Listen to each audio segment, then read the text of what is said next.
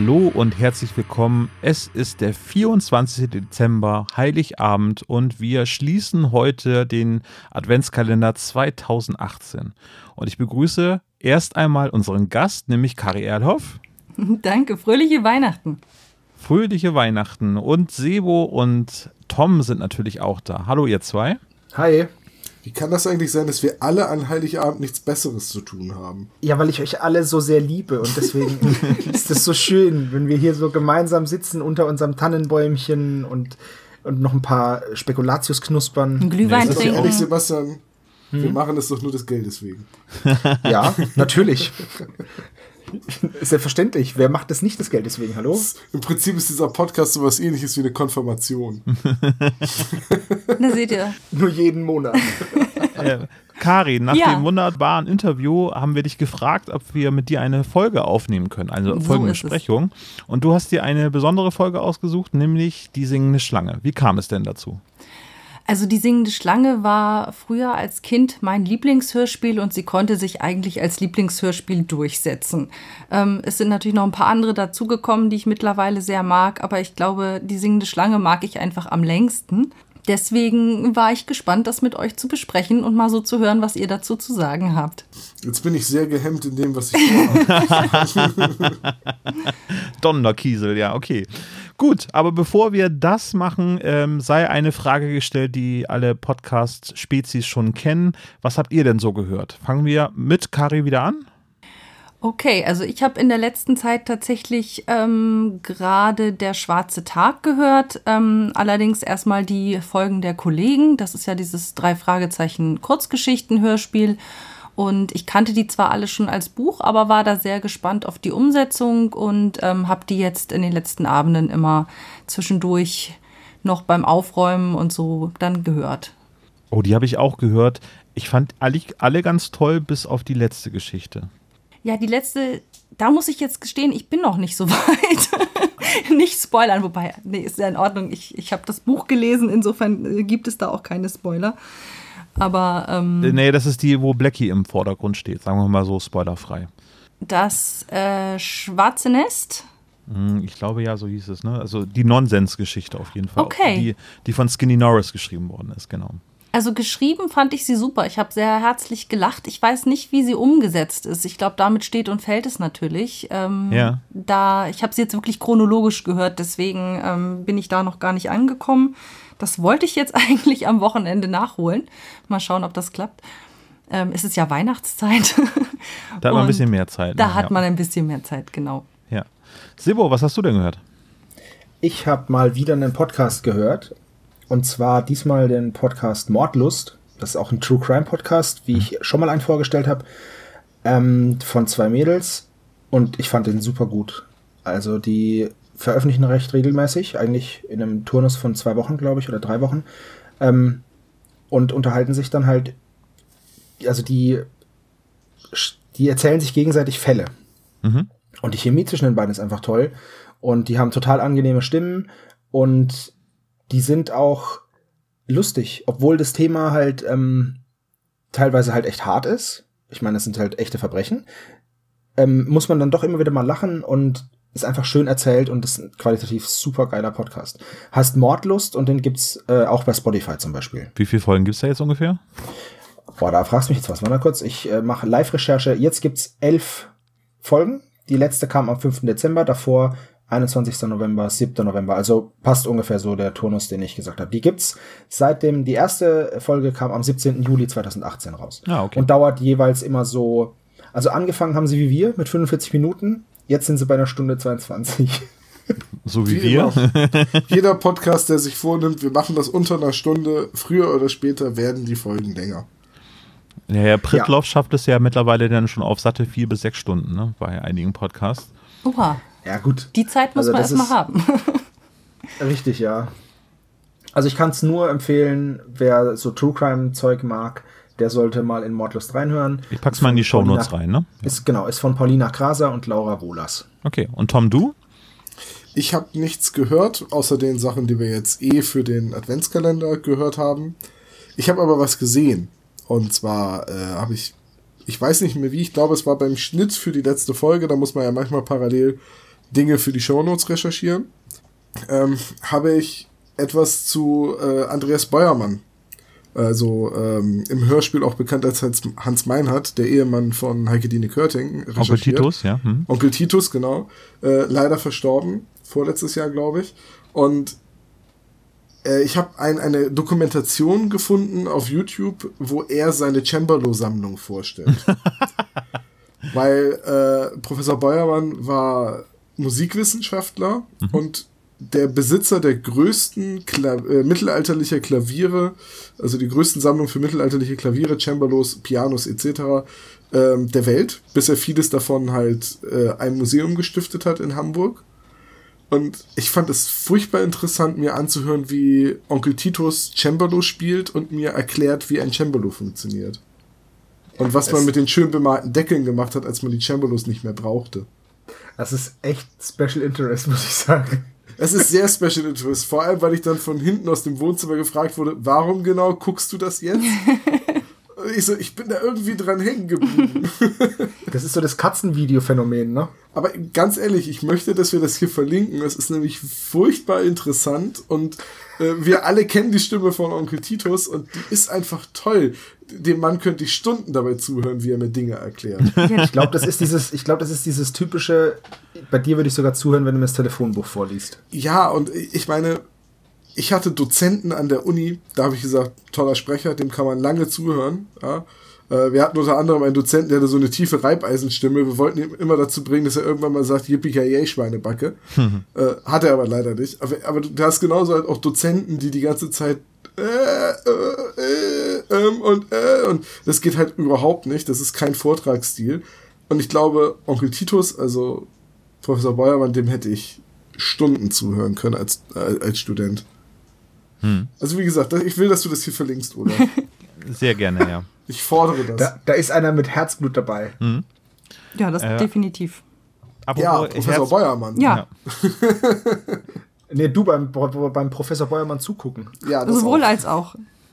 Ich habe mich ähm, jetzt um einige Adventskalendertüren gekümmert und zwar äh, musste ich mir ja von meiner Frau anhören, dass ich mich ja so gar nicht mit Harry Pratchett auskenne. Deswegen habe ich auch nicht äh, diese Vorstellung mit euch gemacht. Aber ich versuche das jetzt nachzuholen, nachdem ich ja eben auf diese wunderbaren Hörbücher gestoßen bin. Und habe jetzt angefangen mit Die Farbe der Magie. Also ich habe damals schon den Film gesehen, der natürlich nicht so richtig toll ist, ähm, aber fange jetzt an, in die Scheibenwelt einzutauchen etwas tiefer. Also ich muss sagen, bei der Scheibenwelt, die äh, Verfilmung können den Charme von Terry Pratchett's Schreibstil nicht einfangen. Viele Leute sagen auch, dass dieser besondere geschriebene Humor in der deutschen Übersetzung verloren geht. Ich persönlich finde die deutsche Übersetzung sehr gut. Und er funktioniert auch sehr, sehr gut in Hörbüchern. Als ich nämlich angefangen habe, Pratchett zu lesen und an eine Stelle kam, wo es hieß, wenn ein Wegelagerer einen Zwerg vor die Wahl stellt, Gold oder Leben, sollte er besser einen bequemen Stuhl und etwas zu lesen dabei haben, während der Zwerg überlegt. du, bei dieser Formulierung, da war es schon klar, dass ich ein großer, großer Pratchett-Fan werden werde. Ja. Ja, ja, also grundsätzlich ähm, bin ich äh, der ganzen Geschichte sehr aufgeschlossen, aber ich bin da einfach noch nicht zugekommen. Und ähm, Ines hat die halt einfach alle weggelesen, so alle, fast alle von Terry Pratchett, alle Romane, alle Märchen und so. Und das muss ich jetzt so ein bisschen nachholen. Ja, gut dann lass uns doch äh, übergehen zu der singenden Schlange. Mögen wir zur Einstimmung erst einmal den Klappentext vorlesen lassen von Sebastian heute.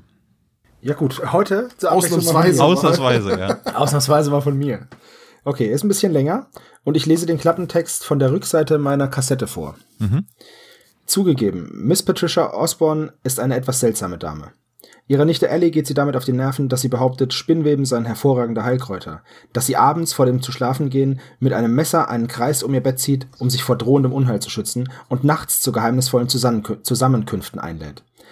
Ellie bittet deshalb die drei Fragezeichen, diesen Rätseln auf den Grund zu gehen. Unsere Detektive schleichen sich bei Mrs. Osborne ein und beobachten schauerliche Dinge. Was sie wohl gesehen haben. Was haben sie denn gesehen? Na, das werden wir gleich klären.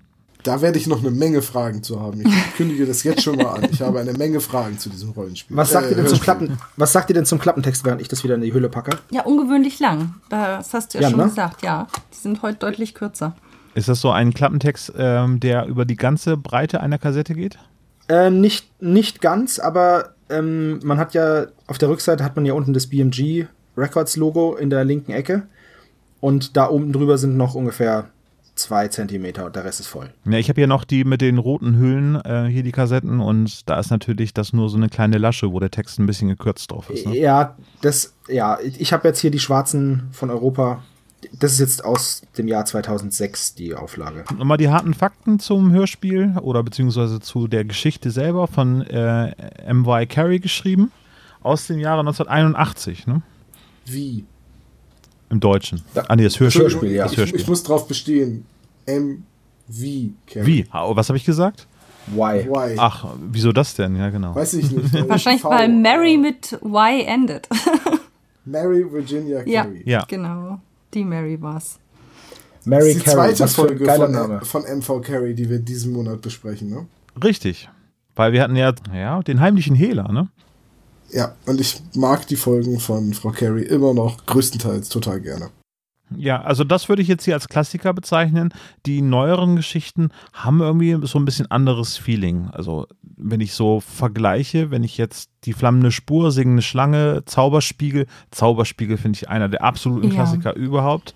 Ähm, und wenn ich dann aber den schrulligen Millionär höre oder den höllischen Werwolf, das ist schon ein bisschen was anderes. Ne? Also das hat sich so auch sehr gewandelt. Ne? Also der Stil. Aber warum haben wir den schrulligen Millionär noch nicht besprochen? Ja, weil wir ihn noch nicht in die Abstimmung reingedrückt haben. Das ist so ein toller Fall. Und es ist auch so ein tolles Hörspiel, eben wegen des Millionärs. Ja. Ja, der wird durch die Sprecher getragen, ja. Das ist schon richtig. Apropos Sprecher, wollen wir erstmal über die singende Schlange an den Sprechern äh, eben uns einmal. Abarbeiten. Es sind ziemlich viele, ne? Ja, auch Ja, ziemlich viele gute dabei. Ist ja auch der Kreis der Zwölf und nicht der Kreis der Drei. Genau. Ja, okay, äh, ich zähle mal kurz durch, die mit, mit Sprecher. 15 habe ich. Ein 15er Kreis, okay. ist vielleicht eher ein 15 Eck. Ja, also äh, die äh, ähm, Standardsprecher sind natürlich alle die gleichen. Ellie Jameson, erster Auftritt von ihr in den drei Fragezeichen-Hörspielen äh, von Katrin Fröhlich, die Schwester von Andreas Fröhlich, soweit ich das weiß. Genau, und auch bis heute Sprecherin. Genau, die äh, auch in anderen äh, Hörspielproduktionen ganz, ganz häufig auftritt. Tante Mathilda tritt auf und Onkel Titus in der neuen Sprachinkarnation als Rüdiger Schulzki. Diesmal als Asmodi tritt er auf. Ach so, ach so, jetzt verstehe ich, wie du es meinst, weil Rüdiger Schulzki die Rolle übernommen hat. Genau, richtig, der hat genau. Asmodi gesprochen, richtig. Ja, ja, ja, klar. Jetzt, jetzt habe ich es verstanden. Ich dachte gerade, Onkel Titus taucht doch überhaupt nicht auf. Gibt es da eine Neuvertonung, so wie beim Superpapagei? Christian Rode als Das- Knoxworth tritt auch genau. auf. Der ist ja dieses Jahr, Anfang des Jahres äh, verstorben, der auch ganz viele Sherlock Holmes Hörspiele eingesprochen Ja. hat. Andreas von der Meeden natürlich als, als Morton ist mit dabei. Lutz McKenzie haben wir auch noch mit drin. Den darf man nicht vergessen, das ist nämlich Dr. Scheiter. Genau. Also sehr hochkarätige Bösewichte äh, in dieser Folge mit Rüdiger Schulzki und Lutz McKenzie. Und Barbara Focke als äh, Patricia Osborne ist natürlich auch mit dabei. Die übrigens beide, also Lutz McKenzie und auch Barbara Focke, auch in den neuesten Hörspiel der drei Fragezeichen auftreten. Also Barbara Focke wieder als Patricia Osborne und äh, als Bauchredner diesmal tritt dann Lutz McKenzie auf. Stimmt, Wer hat, das denn, war bei wer, der wer hat denn da jetzt gerade äh, Patricia Osborne als Charakter zurückkehren lassen? Warst du das, Kari? Nee, das war André Marx. Der hat so. das, ähm, der hat immer schon gesagt, er fand eigentlich diese Sache mit Tante Patricia und diese ähm, eigentlich total spannend. Ihm äh, ging bloß Ellie ein bisschen gegen den Strich. Und dann hat er sich einfach äh, lange Zeit gelassen, um sich eine Geschichte ohne Ellie auszudenken, die trotzdem funktioniert. Und es hat ja äh, sehr gut geklappt. Weil Ellie hattest du ja zurückgeholt in Drachenauge, ne? Nee, Ellie hatte ich zurückgeholt in äh, Feurige der feurigen Flut. Flut. Ach, wie komme ich denn auf Drachen? Weil ich glaube, ich, glaub, weil ich es gerade gelesen habe. Genau. Nee, also feurige Flut war es schon und ähm, ich, ja, da hatte ich ja schon mal äh, bei der letzten Podcast, äh, beim letzten Podcast-Interview mit euch gesagt, dass ich da eben nicht ganz so glücklich war, weil ähm, die Schwester von Andreas Fröhlich das zwar an sich sehr gut gemacht hat, aber ihre Stimme jetzt einfach sehr erwachsen klingt. Und zwischen den Geschichten liegen natürlich eigentlich nur so drei, maximal vier Jahre und dann ist es natürlich schon ähm, merklich, wenn man dann die beiden Hörspiele hintereinander hört, wie sehr sie plötzlich gealtert ist. Sind natürlich die drei Hauptsprecher auch, aber Ich kann dich da aber nach wie vor beruhigen. Es ist, sind mittlerweile so viele Stimmen ausgetauscht worden. Ich glaube, das, davon darf man sich einfach nicht beeinflussen lassen beim Hören der neueren Folgen. Äh, nee, man, man muss da so ein bisschen sich von der Nos Nostalgie verabschieden. Ich glaube, schwierig wird es einfach bei den Folgen, die man so häufig gehört hat, dass man die so ein bisschen mitsprechen kann und bei denen man den Klang der Leute einfach im Ohr hat dann ist es wirklich einfach schwierig. Das ist ja genau wie beim Film, wenn dann plötzlich ein anderer Schauspieler eine Rolle übernimmt. Vielleicht ist der sogar besser oder schauspielert besser oder ist eine bessere Besetzung, aber das alte Bild ist halt drin. Ist mir zum Beispiel bei Spider-Man so gegangen. Also ähm, Spider-Man ist ja jetzt irgendwie zum dritten Mal neu verfilmt und das geht einfach nicht, weil man hat eben immer noch das andere Bild im Kopf. Welchen, welchen denn? Tobey Maguire? Äh, ja, also der Tobey Maguire war ja so der erste der. Ja, war, war für mich auch der Spider-Man. Danach waren es alles einfach nur irgendwelche anderen Typen. Ich hatte das ja ganz stark bei der äh, Fortsetzung von Das Schweigende Lämmer.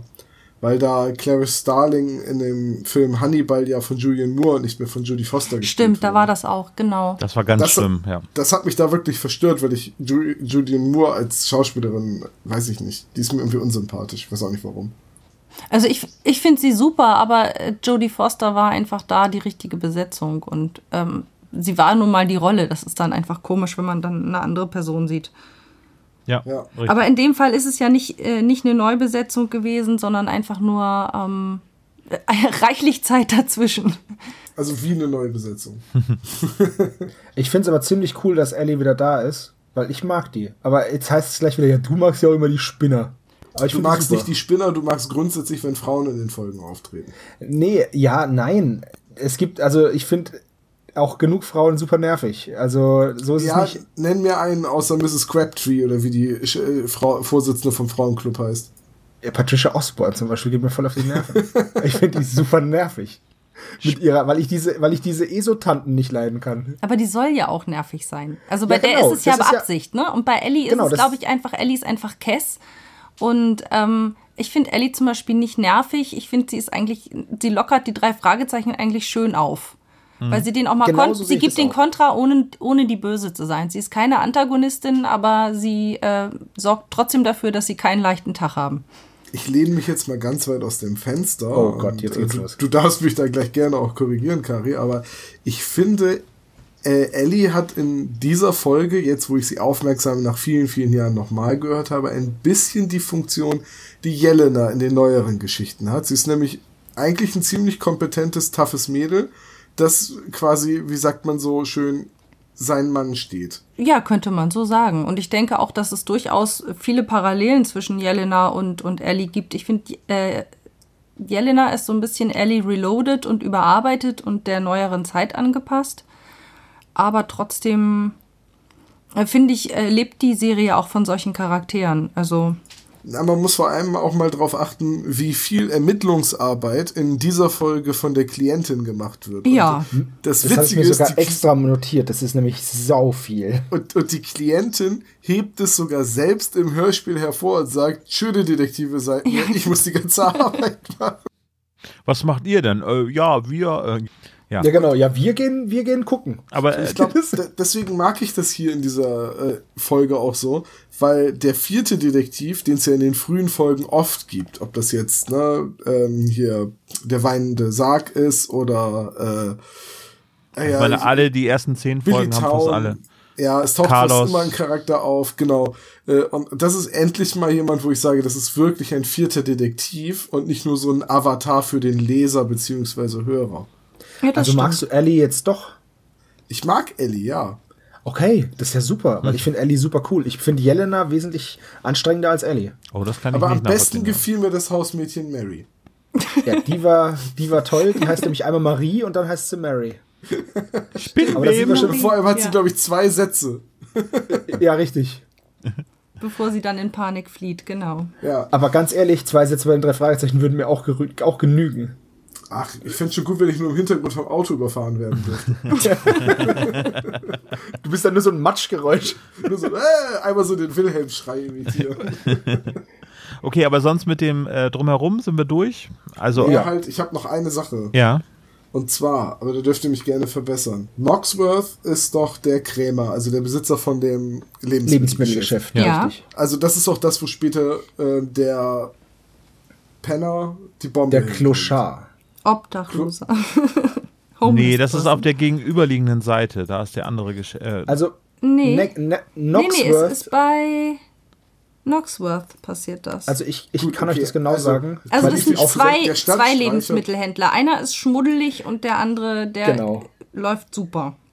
Genau, Ja, und also- der macht auch, der hat so wild und so im Angebot. Und Genau. vor, des, vor dessen Laden, vor Mr. Hendricks Laden, ähm, will dieser Clochard die Bombe platzieren. Ah, Mr. Hendricks. Achso, also Knoxworth ist der Krämer, aber Ja. vor Hendricks Laden soll die Bombe platzieren. Richtig. Genau, und dann, Den und dann, sie auch, so. und dann ist dieser, dieser, Genau, dieser okay. Hendricks so clever, dass er die Bombe beim Knoxworth in den Laden Das, schmeißt. das Radio.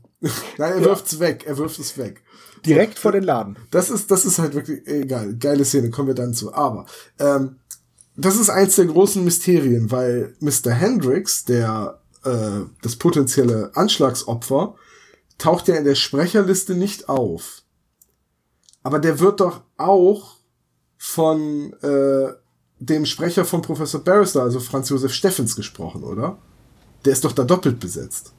Boah, habe ich nicht drauf geachtet. Ich, hab, ich, ich, ich habe es nämlich leider nicht nachsehen können, weil Mr. Hendricks nirgends äh, in den Listen drinne steht. Aber ich habe das vorhin gehört und dachte so, das ist doch die gleiche Stimme. Das ist doch, das ist doch die Stimme von äh, von äh, Franz Josef Steffens, die, die, die man ständig ja in, in den frühen Hörspielen hatte. Der hat ja auch im unheimlichen Drachen, im Superwahl, Aztekenschwert, verschwundene Schalzbergmonster und so weiter mitgesprochen. So, und da dachte ich nämlich, das, also vielleicht kleine Rechercheaufgabe an unsere Spezies da draußen, wenn ihr Bock habt. Hört das doch selbst nochmal nach und sagt dann, wie ihr das seht. Schreibt mir mal in die Kommentare, ja, Tom, du hast recht, das ist in beiden Fällen der gleiche Sprecher oder nee, Tom, du weißt mal wieder gar nichts mit deinem Halbwissen. Das ist nicht der gleiche Sprecher. Das ist nämlich in Wirklichkeit und da ist ein Blank und den müsst ihr dann füllen. okay. Ja. Gute Aufforderung, ja. Aber ich meine, dass es in beiden Fällen der gleiche Sprecher ist. Also Barrister und Mr. Hendricks, der Krämer. Es ist ja jetzt eh heute Weihnachten. Da wird ja, hat ja eh niemand was anderes vor. Von daher. Ich hoffe, Genau. das ist schwer. Ja. Was mir noch aufgefallen ist, dass ähm, Bentley in dieser Folge ähm, die gleiche, also das wird ja, ges- äh, er wird gesprochen von äh, Franz Josef Steffens. Und der ist dann äh, eine Folge später in der Silbermine, ist er dann der Onkel auf einmal von Ellie Stimmt. Ähm, und oh baut, Gott, ich bin- äh, ich bin züchtet kurz- Weihnachtsbäume. Ich bin kurz davor, eine eklatante Bildungslücke zu offenbaren. Ellie Jameson taucht in der Silbermine nochmal auf? Ja, Ja, natürlich. Oh, Tom. Boah, habe ich die Folge lange nicht gehört. ich erinnere mich an nichts. Ich habe schon mal gesagt, dass ich die immer mit dem Aztekenschwert verwechsel und ich weiß auch jetzt nicht, worum es in der Silbermine geht. Du, aber Tom, ähm, geht gar nicht. Wie, wie You sagen wir das denn? drei? Fragezeichen wrong. Kari, Ja, Ja. möchtest du unser dritter Podcaster werden? also extra auch maskulin ausgesprochen, damit das Weil ich merke, da ist so ein bisschen mehr Substanz als Tom. den, den schleifen wir ja schon seit ein paar Folgen mit rum, so, aber Du Scheusal. Na, aber ich finde, Schleifen. bei der Silbermine kann man vielleicht noch mal so ein halbes Auge zudrücken. Ähm, ja, es ist Boah, vielleicht. du, bist, du, du bist so am Relativieren, Karin. Nein, ich will, ich will gerade nicht sagen, dass es eine schlechte Folge ist, weil es das definitiv nicht ist. Aber ähm, jetzt so im Vergleich mit den Folgen, die ihr jetzt vorhin schon genannt habt, ähm, fällt sie etwas ab. Und ich habe die auch tatsächlich als Kind deutlich seltener gehört. Deswegen war mir das auch nicht aufgefallen, dass das ähm, Barrister Ah, und Moment, der ist das Onkel. die Folge, wo der Typ das Silber in die Mine reinschießt? ja, genau. Ah, ganz dunkel kommt da was zurück. Miss, mit Mrs. Macomber und Twin Lakes. Okay, ich plädiere darauf, dass wir die irgendwann demnächst mal vorschlagen, damit ich einen Grund habe, sie zu hören. Aber da ist so ein bisschen so die Carry-Formel mit drin. Ne? Also ähm, das Pummelchen äh, von den kleinen Sträuchen wird bei Carrie sehr häufig erwähnt. Also jetzt gerade, wo wir einmal den heimlichen Hehler gehört haben und jetzt gleich im Anschluss die silberne ähm, singende Schlange. Ähm, da ist es ein großes Thema. Und auch, dass die Haushälterin eine Verräterin ist. Silbermine und eben bei der bedrohten Ranch hat sie auch geschrieben. Also das sind ja- Haushälterin? Nee, also eine Haushälterin kommt bei der Silbermine nicht vor. Mrs. Macomber ist die äh, Nachbarin. Ach, die Und Nachbarin die ist das, auch ja, okay. keine Verräterin, sondern die hat nur herausgefunden, dass er das nicht sein kann. Also dass er ein, ein ähm, dass er eine falsche Identität hat, der aber- Täter. Aber die hat Und- doch auch Dreck am Stecken gehabt. Nee, das denken sie. Sie verdächtigen sie die ganze Zeit, ähm, Weil es eine aber Ähnlichkeit gibt, ja. genau, Kari, möchtest du vielleicht unser erster Podcaster werden? der erste Detektiv. Wir haben da so einen Typ mit eklatanten Bildungslücken, den wir nur noch mitschleifen. Nein. Das Gute ist, dass jetzt alle gedisst wurden außer mir. Ähm, freut Du schreibst ja mal alles auf, du schummelst ja sowieso. Ich schummel nicht. Ich bereite mich vor, ihr Dullis. So, dann lass uns doch mal eben bitte am, an dem Hörspiel durchhangeln, bevor wir noch weitere Ja. Bildungslücken auftun. Ja, lasst uns einfach ganz Wollen wir jetzt über die Silbermine reden oder über die singende Schlange? Singende Schlange mal. gerne. Wir Okay. nehmen jetzt die silberne Schlange oder die singende Mine. Ihr könnt okay. Das wäre mal Also was gut. Neues, ja. Die erste Szene findet am Schrottplatz statt und heißt Drahtesel versus Biomotorrad. Vor dem Schrottplatz, um genau zu sein, weil Justus wartet ganz ungeduldig, dass er mit den Boys zum Schwimmen gehen kann. Ne? Den Genau. Boys. Die Beach Boys. Ja, diese Szene habe ich als Kind immer schon nicht verstanden, äh, weil er wartet da und auf einmal kommt da ein Pferd um die Ecke. Ich meine, so ein Pferd ist ja jetzt nicht gerade klein. Ich glaube, im Buch kommt er ihnen entgegen und aus der Seitenstraße kommt Ellie gerade rausgaloppiert, was man auch Galoppiert so. eigentlich so nicht, ähm, nicht unbedingt macht. Auf jeden Auch Fall wenn man einen Vorfahrt hat. Ja. Ist übrigens vielleicht der erste Unterschied zum Buch. Das startet nämlich damit, dass Justus mit Onkel und äh, Tante am Tisch sitzt und isst. Ja, was soll er sonst machen, ne? Davor. Ist ja klar. Aber Der normalerweise soll man vor dem. Schwimmen gehen nicht essen. Das sagt Onkel Titus auch. Ehrlich? ja.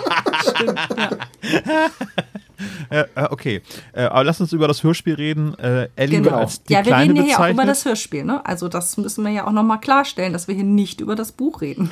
Deswegen habe ich auch nur die ersten zwei Seiten gelesen. Also Ellie liegt dann im Dreck, äh, hat sich das Knie aufgeschürft und ähm, Tante Mathilda ähm, äh, setzt gleich alle Hebel in Bewegung, damit sie nach Hause transportiert wird oder ins Krankenhaus. Aber eigentlich wird sie nach Hause Ja, also gebracht. Dann. einfach Nach nur Hause. nach Hause, aber es ist ja auch eigentlich um die Ecke, ne? Ja, eine Straße in der weiter. Ne? Ja. Ja, super cool. Wird sogar heimgefahren im Lieferwagen von, von Onkel Titus. Nee, auf dem Pickup, ne? Also das ist schon ganz cool eigentlich. So, so stelle ich mir das sehr, sehr amerikanisch vor, irgendwie so, ne? Das, Ja, es weht, da- es weht dann noch hinten so ein bisschen das Heu runter und so. ja, so ein und, es Tumbleweed kommt, so. und es kommt zur Verfolgungsjagdmusik. Dad, mach endlich die Musik aus. Die verfolgen uns erst, seitdem du diese Verfolgungsmusik angemacht hast. Naja, aber auf jeden Fall, ähm, der Charakter von Ellie wird sofort sehr gut etabliert. Irgendwie, sie ist tough, ne? Also sie fällt zwar gerade vom Pferd, aber nennt erstmal, dass der Dicker doch besser aufpassen soll. Ja. Also schon sehr schön. Also man merkt schon, allem- oh, da gibt es jetzt Gegenwind. Ich finde so geil, dass Bob dann sagt, der heißt nicht Dicker. Ja, ach was. Echt? Der heißt nicht Dicker.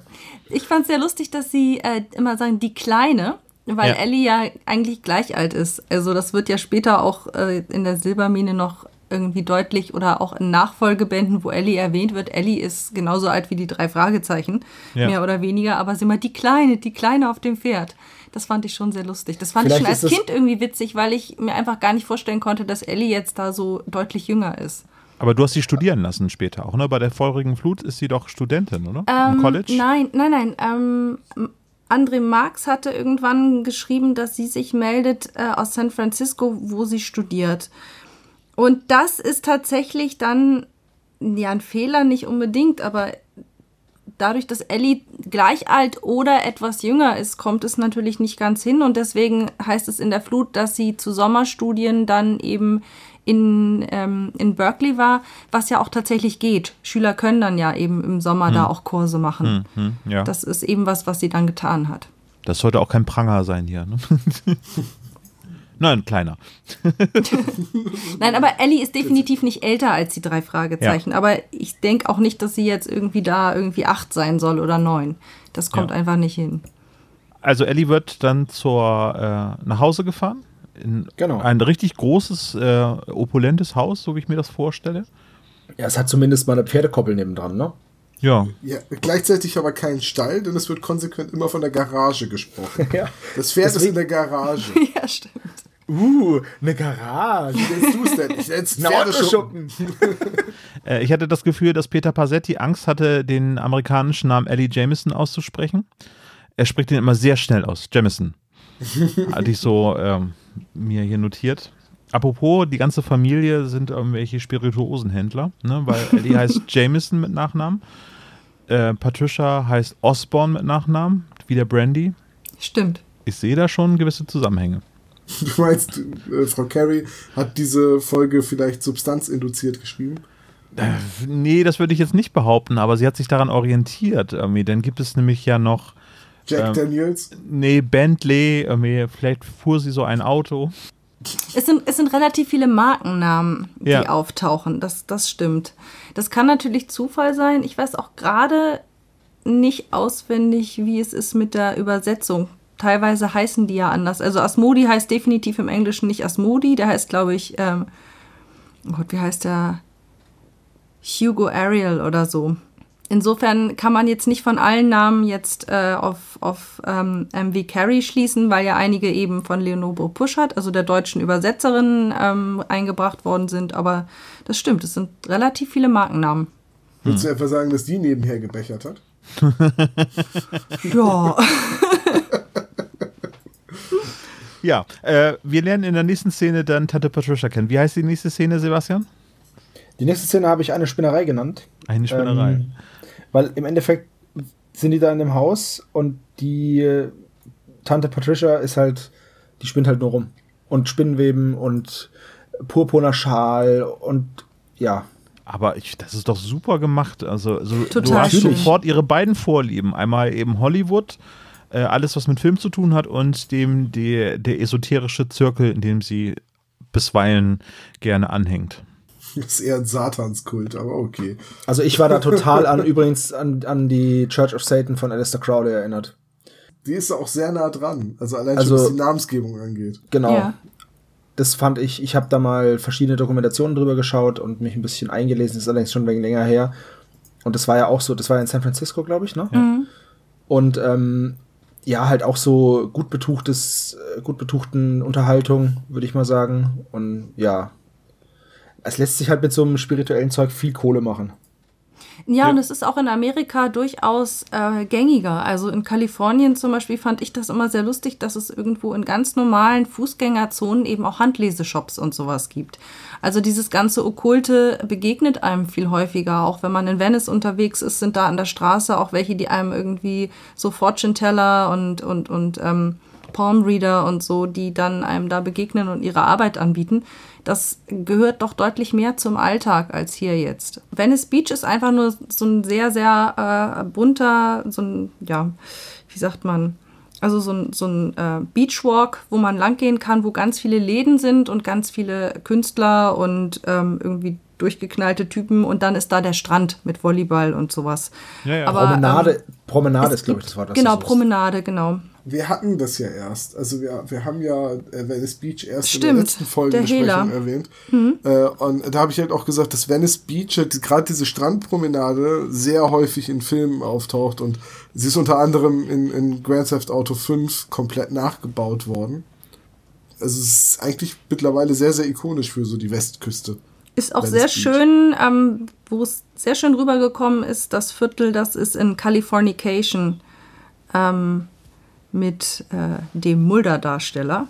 David äh, Duchovny. David Duchovny, genau. Und Californication, genau, Hank Moody mit dem äh, Porsche mit der einen Lampe. Genau, und das ist tatsächlich so, wenn man sich das anguckt, das ist wirklich so Venice, wie es tatsächlich auch aussieht. Also ja. sehr du schön. warst schon gefilmt. mal in Venice, ne? Ich war schon mehrfach in Venice, ja. Zu Studienzwecken sozusagen. Genau, einmal zu Studienzwecken und einmal privat. Ähm, weil es mich einfach noch mal hingezogen hat und ich, wenn es einfach klasse finde. Also generell, ich liebe Kalifornien und es gibt noch viele Punkte, die ich in Kalifornien noch nicht gesehen habe und noch sehen möchte. Aber äh, wenn es da, hat es mich tatsächlich schon zweimal hingezogen. Sie ist immer hingegangen, wenn es sie hingezogen hat. oh. oh. Der war ganz tief unten in der Kiste. Der ja. tat auch wirklich weh. Ja. ja. Tut mir sehr leid. Ja. Okay, äh, ich würde sagen, wir sind sehr glücklich, dass äh, Marie immer ordentlich putzt äh, in dem Haus. Mhm. Ja. Der Keine Spinnweben. Weil sonst wäre die arme Ellie sicherlich in einer Blutvergiftung gestorben. Ich wollte gerade sagen, würdet ihr euch Spinnweben auf eine offene Wunde legen? Natürlich, ja, mache ich doch. Ich versuche mir das gerade so vorzustellen. Ich habe mich jetzt angeschlagen, ah. am Knie so. Vielleicht könnte dann ja aber auch dann äh, Ellie zur Spider-Ellie werden. Das könnte natürlich oh ja, auch sein. Stimmt, dann eine DNA-Veränderung. Wer weiß, dann wäre die Folge aber ganz anders ausgegangen. Dann hätte das Pferd auch nicht zubeißen müssen, dann hätte sie das irgendwie mit, So ihren, äh, mit ihren. Spinnensinn und dann so ein. Pfiuh. Okay, also Hausmädchen Marie ist daran schuld, dass wir keine coole Geschichte bekommen haben. Genau, Oh. Maria hat den Plot gleich von Anfang an in die falsche Richtung gelenkt. so ein Mist. Nee, aber ich glaube, vor allem, wenn in so einem Haus jetzt nicht so toll sauber gemacht ist, hängt ja auch reichlich Staub an Spinnenweben. Und ähm, dann wird es, glaube ich, tatsächlich so ein bisschen unschön, das dann so in so eine Wunde reinzureiben. Äh, Würde ich jetzt erstmal nicht machen. Wobei, das wäre natürlich mal interessant, so, äh, so als, als Marke irgendwie so äh, Pflaster mit Spinnenweben äh, eingearbeitet. So extra Stimmt, Heilung ja. durch äh, Natur, Bio, Öko mit äh, Spinnen. Aber das wäre dann nicht vegan. Auch nicht gut. Vielleicht nur, vielleicht nur runtergefallene Netze. Von der Natur ausgegebene, freigegebene Netze. Genau. Also Von alle Netze, die man reingelaufen ist, wenn man zum Auto möchte oder so. Ne? Von freilebenden Spinnen, genau. Aber ich sehe jetzt schon die bösen Kommentare von den Veganern in unserer Hörerschaft. Oh. Schluckt's runter. Wollen wir uns wirklich mit der Veganer-Lobby anlegen? Nein, auf gar keinen Fall. Mit allen fünf. Okay. Ähm, ja, wie geht's weiter? Also äh, dann kommt Asmodi und äh, die Genau. werden dann schnell vom Hof gejagt, weil er der, der Herr Asmodi doch als, als Gast kommt. Genau. Und da möchte ich ganz kurz nochmal darauf hinweisen, weil in der nächsten Szene sind sie in der Werkstatt am nächsten Tag. Ist hier dann ein Fehler aufgefallen? Ja, ich habe die Szene Riecht es hier nach Pferd genannt und drucken Visitenkarten. Und dann kommt eben Ellie und will die drei anheuern, weil sie sagt, seit der Asmodi da ist, kündigt jede ähm, Ja, der genau, Reine. Reinigungskraft und der Staub liegt knie hoch. Der ist aber gestern erst gekommen, ne? Der muss echt genau der mächtig Punkt. gezaubert haben. Am nächsten Morgen, und sie zählt ja auf, was alles passiert. So, das Hausmädchen hat gekündigt, es, sie hört seltsame Stimmen. Das Hausmädchen hat mit der Begründung gekündigt, äh, gekündigt dass da seltsame Dinge in dem Haus passieren. Es Und sei genau, total und- und- gruselig und kein, kein Bediensteter bleibt mehr. Und jeden Abend ich singt er da rum. Genau, jeden Abend singt er darum, ich verhungere, weil ich nicht gut genug kochen kann. Es war alles gestern. Ja, aber vielleicht sind wir ja jetzt einem, einem allgemeinen Rätsel auf die Spur gekommen. Vielleicht gibt es da ja so eine Zeitfalte in diesem Haus. Und das Vielleicht. ist auch der Grund, warum Ellie inzwischen gealtert ist und gar nicht mehr die Kleine ist. Die ist natürlich jetzt inzwischen mindestens gleich alt oder schon älter, weil sie ja Tage und Wochen in diesem Haus jetzt verbracht hat. Kommt natürlich raus, merkt, oh, hier ist die Zeit gar nicht weitergegangen, aber ich gehe da mal auf diesen Schrottplatz, da bleibt die Zeit ja eh stehen. Ähm, Oh, das ist wäre doch natürlich möglich. Ich Aber dann würde Bob sie garantiert 35 Mal da durchschubsen, dass sie ein bisschen älter wird. Ich fühlte mich da jedenfalls sehr an eine Simpsons-Folge erinnert, nämlich als Homer und Marge sich trennen und Homer dann irgendwann total verwahrlost bei ihr auf der Matte steht und sagt, Marge, sieh mich an, wir sind jetzt zwei Tage getrennt und ich stinke schon, Genau. und ich stinke schon wie ein Franzose. so geil. Das, ist das die, wo er dann bei den Schwulen wohnt? Ja, nee, nee, das ist, das ist deutlich später, nee. Das ist die, wo Okay. er in Barts ähm, äh, äh, Ah, Baumhaus wohnt. Wo er im Baumhaus wohnt, genau. Eine aus den früheren Staffeln. Die bei den Schwulen ist auch super, wo er dann unten steht und das, das Lied spielen lässt. Und ich hatte gedacht, die haben schwarze Möbel bei den Jameson da stehen, wo man einmal drüber wischt und hinterher ist dann sofort wieder Staub drauf. Nur. Das ganze Haus ist schwarz. genau, alles ist schwarz. Gleichzeitig müssen Jamies Eltern, äh, äh, Jamies, Ellies Eltern aber auch sehr penibel sein, weil sie sagt ja, wenn Blut auf, das, auf die Couch kommt, bringt meine Mutter mich um. Ja, gut, aber Wir sind ja eh nie da. Also, ich sag mal Wahrscheinlich so, draußen in so einer Hütte, die mit äh, Folie ausgelegt ist, weil sonst könnte ja wieder Blut auf die Couch kommen.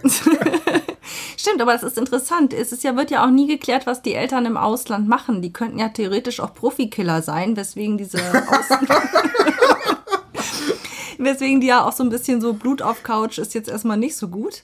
Oh, Ka nimm Ka nicht- Kari, nimm nicht oh, hast du was zu schreiben? Schreib schnell auf, wir haben eine Idee. Ellis Eltern haben Justus Eltern umgebracht. Ist ja noch besser als in diesem Film da mit dem ähm, Gespensterschloss, wo Eugenie dann der Mörder der Eltern ist. Ja, ja, Also, genau, ja. In, in Olafs Vorstellung wird immer alles gleich der dunkelste Zeitstrang.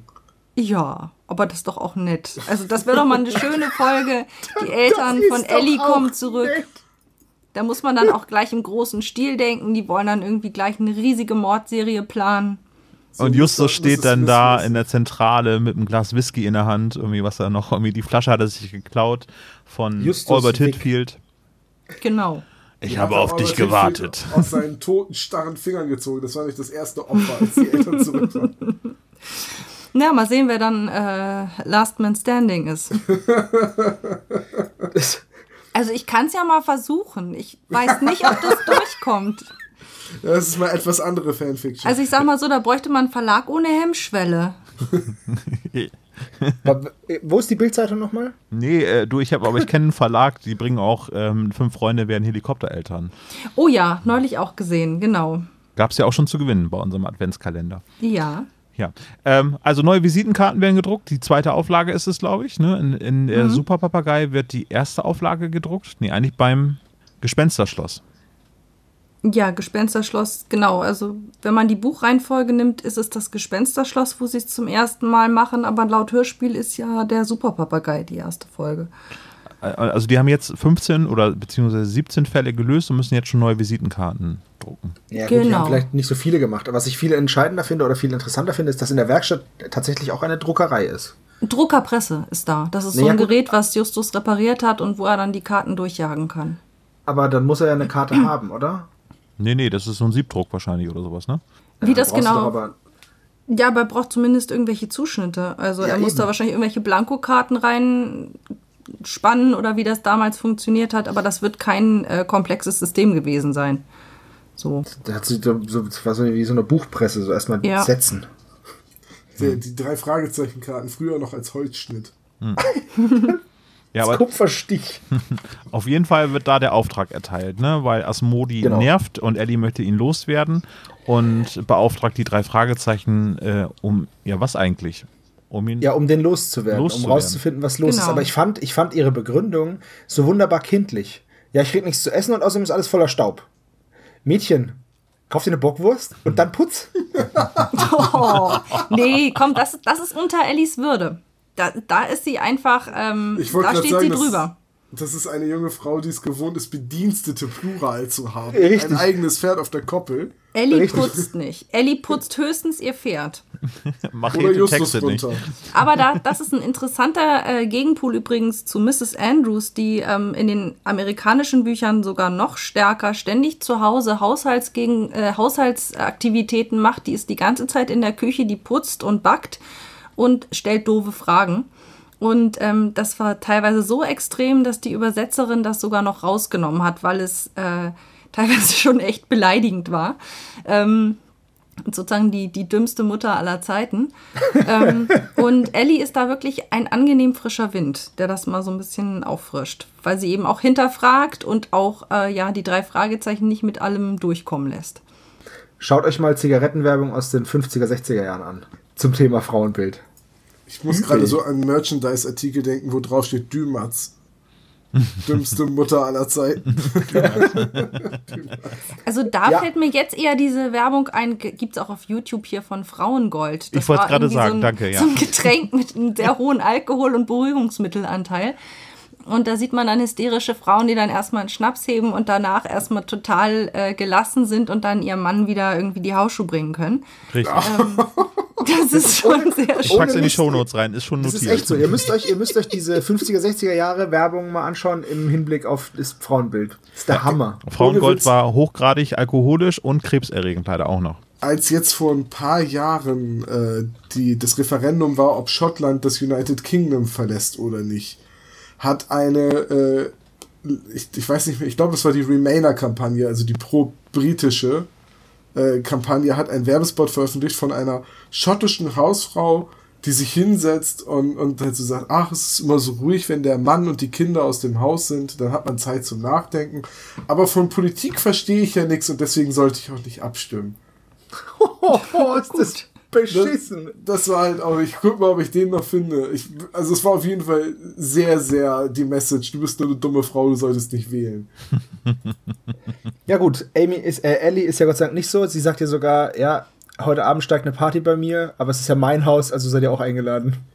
Und ihre Tante ist auch nicht so. Also, äh, tut mir leid, äh, Frau Osborne ist vielleicht ein bisschen auf dem ESO-Trip, was Leute ja immer sehr schnell sehr, sehr spleenig wirken lässt. Aber doof ist die auch nicht, weil sie Nee. beugt sich ja den Ja. Forderungen von, von ihrem Sektenguru oder nicht. Und das, Das obwohl stimmt. sie der Sekte ja eigentlich angehört. Das stimmt. Genau. Aber Also sie leichtgläubig ja ist sie da trotzdem, ne? Also, Anfangs zumindest, aber sie, aber sie sucht dann jetzt zumindest nach einem Ausweg und lässt Genau, dann sie will- Fälschung herstellen. Und so. Sie will die Kette dann nicht hergeben. Und sie hat Skrupel. Nachdem sie das bekommen hat, was sie wollte, hat sie Skrupel.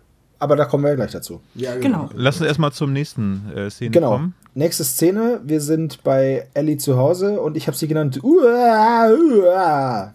Einer der gruseligsten Szenen der alten Drei-Fragezeichen-Hörspiele. Ja, muss man ganz ehrlich sagen. Ähm, was passiert? Es kommen drei Leute und Patricia und es ist Asmodi da und äh, sie fangen halt an, hier diesen Belial oder ja, Belial ist es, glaube ich, ne, anzurufen. Er möge doch bitte sich ihrer Probleme annehmen und eine Miss Compton abberufen, wie es genannt wird. Straight Outta Compton, ja. Ja. Ähm, Erstmal abberufen, die, die gute Dame, weil ähm, Patricia möchte eben bei der kommenden Auktion eine Hollywood-Reliquie ersteigern und diese Mrs. Compton ist so reich, dass sie da keine Chance hätte. Und Knoxworth sagt, nee, was die will, will ich nicht, ich will was anderes. Was auch Genau. immer. Ich habe meine eigenen Probleme und woraufhin Asmodi sagt, hey, pass mal auf, ihre Probleme sind unser aller Probleme. Ja, gut, Ja, in okay. unserer Sekte gilt ei- einer für alle, alle für einen. Genau, die Probleme des Einzelnen sind die Probleme unseres Kreises. So oder so ähnlich. Genau. Klingt aber in Genau. dieser Szene eher gerade wie ein Fall für John Sinclair, ne? ja, definitiv. Asmodi, Belial und so. Hm? Ja, es ist schon recht düster und, und ich finde auch atmosphärisch sehr dicht. Ja. Also ich Ja. glaube, gerade durch solche Szenen kann das Hörspiel einfach enorm punkten, weil es einen absolut abholt und ähm, man kann sich das einfach so gut vorstellen. Man sitzt da eigentlich mit Ellie und ähm, den drei Fragezeichen da oben an der Treppe und hört dazu. Das äh, ist schon toll, wie das gemacht ist. Also einer der ganz wenigen Szenen, wo ich die Angst von Peter auch mitnehme. So. Also die, die verstehe ich denn. Genau ähnlich wie beim Gespensterschloss, die rennen da weg in diesem äh, Raum, wo die Zeit raunt. Nee, das ist das, äh, der seltsame Wecker. Äh, aber da äh, rennen Peter und Justus ja weg. Oder beziehungsweise Bob und ähm, Peter rennen weg. Und die, in dieser Szene kann ich das auch genauso nachvollziehen, dass die da stiften gehen. Es ist halt einfach so mega unangenehm, Ja. wenn er da singt, beziehungsweise es ist ja kein Singen, wenn der da seine Geräusche macht. Ja. Aber ich, ich finde zum Beispiel dabei, finde ich das Unheimliche nicht, dass man sich dabei vorstellt, dass es eine Schlange ist oder dass man denkt, so, das, das klingt jetzt irgendwie nach irgendeinem fiesen Tier, sondern das Gruselige ist, finde ich, dass es klingt wie jemand, der wahnsinnig ist. Ja. Also, dass es so einen Psychofaktor hat. Ähm, Es klingt halt nach einem total durchgeknallten Menschen. Und das Ja, macht so- diese, das so macht diese Sekte so, so. genau, und das macht diese Sekte halt so gruselig, dass man einfach sagt, die sind zu allem fähig. Und ich glaube, das macht auch so die, den, den Gruselaspekt aus. Also, weil man sich zu, der, zu dem Zeitpunkt ja jetzt nicht fragt, äh, wer ist der Täter oder so. Ein Whodunit ist es ja nicht. Und ähm, ich glaube, es ist eher so dieses, dass man sich fragt, wie kommen die da heil wieder raus? ja. Das, Ja. ist, das ist eigentlich das Spannende. Ja. Stimmt, ja. Aber nachdem der Gesang dann losgegangen ist, haben sie halt keinen Bock mehr zuzuhören und äh, gehen deswegen weg. Fand ich auch ganz cool gemacht. Man hört richtig, wie der Gesang leiser wird. Also äh, Gesang ist ein Euphemismus, ey.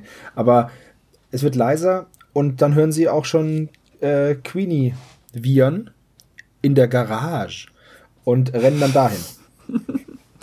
Richtig. Ja. Und es wird eigentlich nicht im Hörspiel richtig aufgeklärt, wer in dieser Garage war.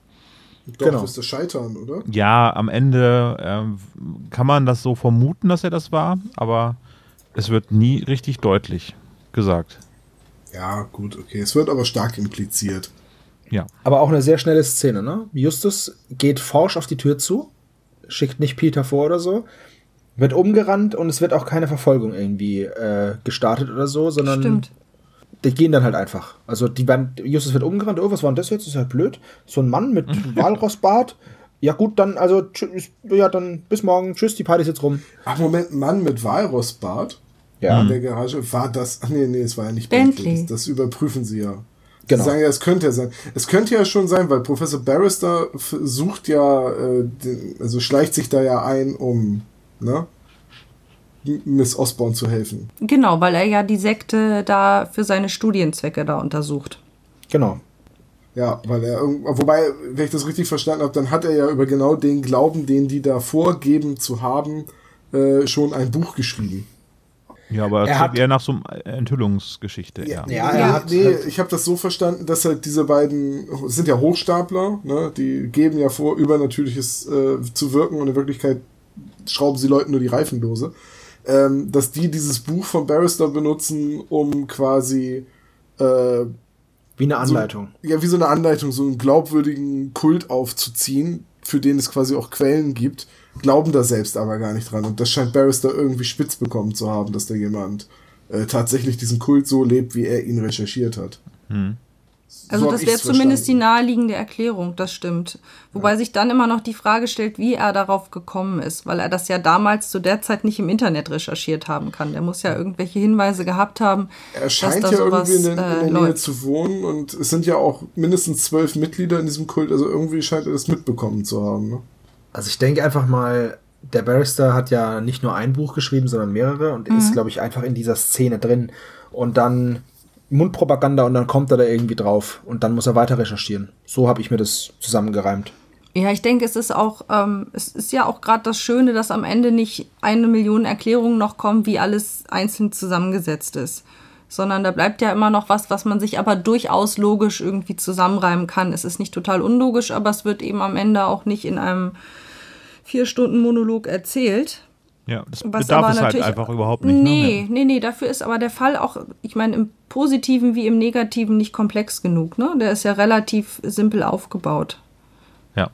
Das stimmt, ja. deswegen kann er auch mit einem Bam einfach enden. Das ist ja, das ist ja ganz praktisch bei der Folge.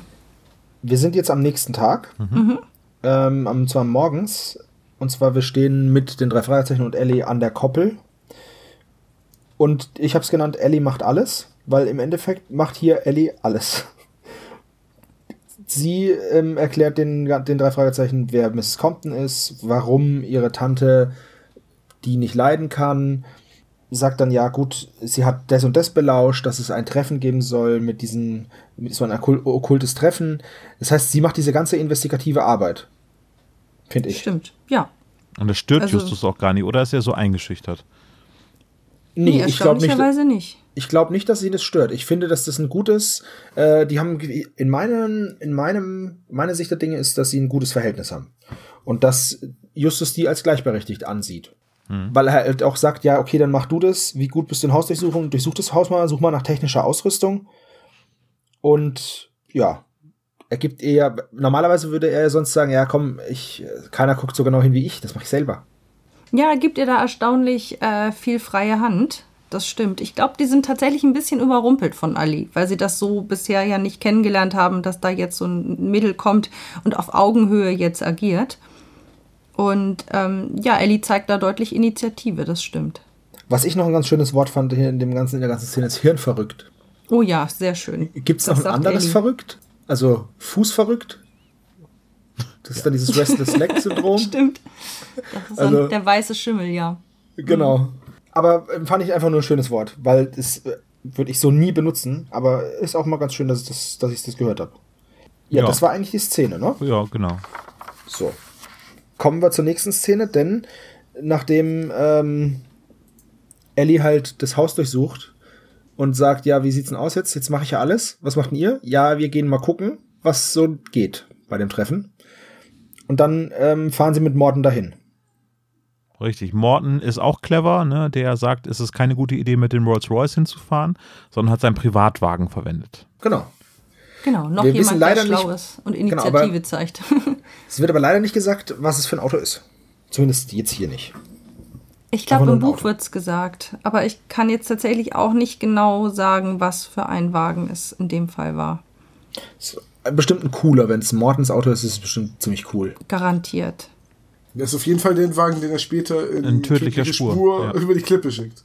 Ja, siehst du, konnte sogar fliegen. Also fährt er, oh, warte mal eben, der Kreis schließt sich. Ist es Der vielleicht, Zwölferkreis? nee, ist es denn Ah, vielleicht hier. ein Night Industries 2000? Das wäre ja mal was. Das kann sein, ja, aber dann mit der bösen, mit der bösen Intelligenz K drin, oder? genau. Oh ja. Definitiv.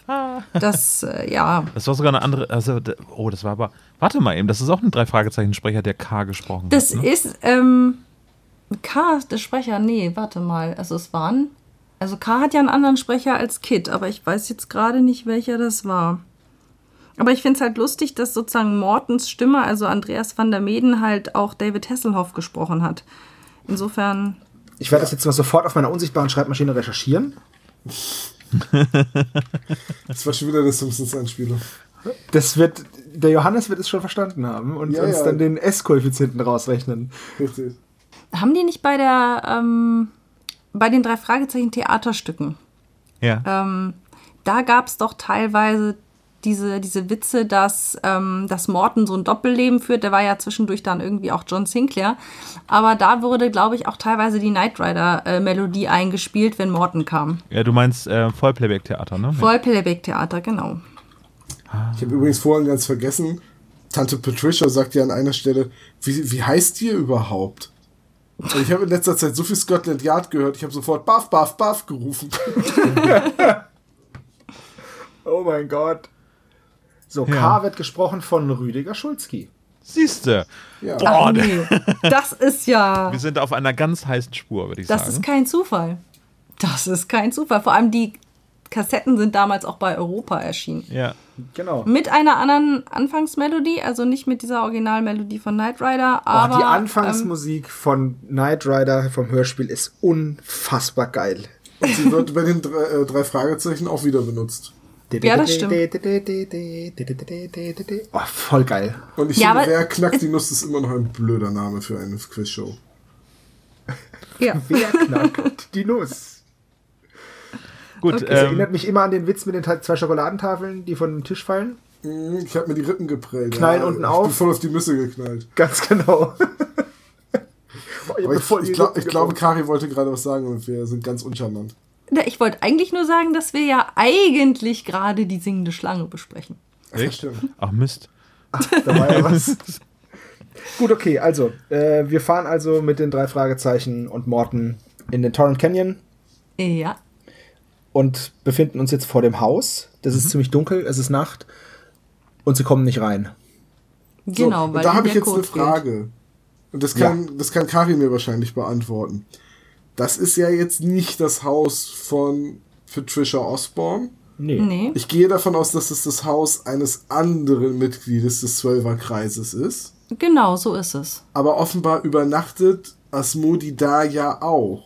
Denn als die drei Fragezeichen, das ist jetzt der erste Besuch, es wird ja, ja einen zweiten Besuch geben. Äh, nachdem dann alle weg sind, belauschen sie ja das Gespräch zwischen Scheitan und Asmodi. Und der sagt dann, ach, ich hau mich jetzt erstmal hin, ich gehe jetzt ins Bett.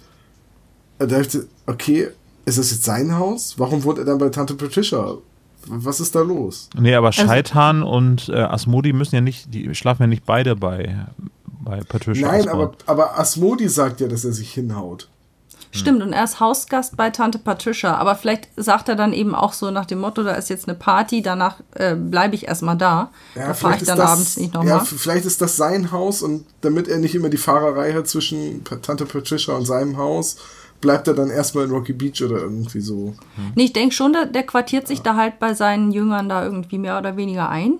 Also vielleicht ist er ja auch, vielleicht ist er so ein total verantwortungsbewusster Mensch, der sagt, ich kann jetzt äh, nach so einer Party, habe ich vielleicht was getrunken, da kann ich jetzt nicht mehr ins Auto steigen. ja, so klingt das, ja. Aber eigentlich kann das auch wiederum nicht sein eigenes Haus sein, denn es wird ja angedeutet, dass diese Trickbetrüger, wenn sie mit den Klar. Leuten fertig sind, weiterziehen. Genau. Die werden da auch, das ist ja ein, ein, richtiges Anwesen mit so einer Mauer drumrum und was weiß ich was allem. Das wird äh, ein, das wird von einem der Jünger was sein. Und ich glaube, auch im Buch wird das tatsächlich gesagt, bei wem das ist. Ja. Naja, okay, gut. Ich, dann habe ich es aber richtig mir hergeleitet aus dem äh, Spiel. Aber da genau. die Geheimidentität der drei Fragezeichen sind äh, Kekshändler für die Fabrik Nicholson, ne? Genau. genau. Äh, deswegen hat die Szene auch den Namen Keksfabrik und Siamkater. Ja. Es gibt keine Keksfabrik Nicholson. Es gibt auch kein Siamkater. Was? Hm? Es gibt doch siamesische Katzen. Ja, aber äh, in der Szene. Ach so. Gibt es ja jetzt weder die Fabrik noch die Kater. Ach, das sind fiktive Sachen. Die mhm. fiktive Katze, ja. Mhm. Aber, was ist, aber, aber Justus Mutter ist ja im Prinzip auch fiktiv. Stimmt, das ist alles komplett fiktiv. Das ist, alles, das ist ja total unrealistisch, die Szene. Die erinnert mich aber wiederum sehr auch an die Scotland Yard Hörspiele, weil die drei Fragezeichen sind ja eigentlich immer sehr verlegen, wenn es ums Lügen geht. Und dann passiert ja oft so Dinge so, äh, wer, was macht ihr denn überhaupt hier? Wir, ach so, ja, ähm, äh, äh, wir recherchieren für ein Schulprojekt. So, die sind ja eigentlich sehr schlechte Lügner, gerade in den neueren Folgen. Und da ist Justus ja unglaublich patent, was das Lügen angeht. Und Peter macht sofort mit. Ja. Yeah. Und das erinnert mich total an die Scotland Yard Hörspiele, weil so eine ähnliche die lügen wie gedruckt. so eine ähnliche Szene gibt es ja auch beim lachenden Schatten, ne? Ja, stimmt. Ja. Also eigentlich ja, ziemlich, ziemlich identisch, finde ich sogar. Warum sie lügen, sollten wir vielleicht noch kurz erwähnen. Ja, Peter klettert sportlich auf die Mauer und fällt dann weniger sportlich auf der anderen Seite wieder runter. Da müssten genau. wir eigentlich nachher Punkte für abziehen, ne? So, und wer kommt da raus ja. und, und, und, verscheucht ihn dann? Also da kommen ja sofort mehrere Leute. Securities. Ja, aber das. wo sind die dann im, im restlichen? Ja, vielleicht gucken die ja Netflix dann später. Ich weiß es nicht. Also ich hatte mir das so vorgestellt, dass das irgendwie Dienstboten sind, die dann ja. rauskommen und die ja. das regeln. Und die müssen sich danach ja wahrscheinlich einfach auf ihre Gemächer da zurückziehen. Nee, das sind übergewichtige Männer in Anzügen und äh, Sonnenbrille auf und haben irgendwie so ein Stöpsel im Ohr. Genau. In ihrem, in ihrem verquollenen Blumenkohlohr, weil die waren früher nämlich alle mal so Ringer, weißt du? Ja, nee, ich stelle mir das so vor wie ähm, bei Beverly Hills Cup. Hm. sind das einfach die nicht mehr erwähnten Mitglieder des Zwölferkreises, die dann rauskommen, weil sie bei ihrer Seance gestört werden? Nee, ich glaube, die gehen da nicht persönlich in den Garten, um das zu klären. Denke ich auch nicht. Heißt äh, Mann im Grund, am Grundstück äh, und wird gesprochen von Wolfgang Carven, der der neue Erzähler von TKKG ist, ne? Und mehr passiert eigentlich nicht, ne? Mehr passiert nicht. Gut.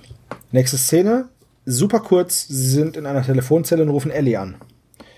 Und da erfahren sie nur, dass Ellie jetzt einen Bentley hat. So heißt auch die Szene. Ellie oh. hat einen oh. Bentley. Aber kein Führerschein, das ist blöd. Aber kein Führerschein das war's eigentlich. Und da ist, da finde ich in der Szene aber noch ganz cool die Anerkennung von Justus äh, gegenüber Ellie, wo er sagt, also entweder ist sie unglaublich gescheit oder verrückt. Oder beides. Und Ellie würde das schaffen, beides zu sein. Stimmt. Fand ich sehr cool. Ja, ich glaube, sie ist tatsächlich die erste Frau, die so ein bisschen Eindruck auf ihn macht. Gut, es würde jetzt zu weit führen zu sagen, sie ist eigentlich der erste Love Interest, der bei den drei Fragezeichen auftaucht. Das denke ich nicht, aber sie ist zumindest die einz erste, die irgendwie potenziell äh, das Interesse der Jungs wecken könnte. Und in dem Fall ist es zumindest so, dass er sie interessant findet. Ja, sehe ich auch so. Und was mir in der Szene noch aufgefallen ist, auf einmal ist es im Hintergrund unglaublich laut und man hat so Stadtverkehr. Ähm, ja, das stimmt. Weiß, weiß ich jetzt nicht. Also das, mir, mir fällt der Hintergrund sonst nicht so auf, aber da denke ja. ich mir, hä, die waren doch gerade noch in dem Canyon. Die sind doch jetzt nur zur Telefonzelle gegangen. Warum ist denn da jetzt so viel los auf einmal? Also da fand ich die, die Einordnung der Geräusche mit dem Hintergrund, das hat nicht gepasst. Hm. Aber sonst cool. Ich überlege gerade, habe ich das auch so noch in Erinnerung?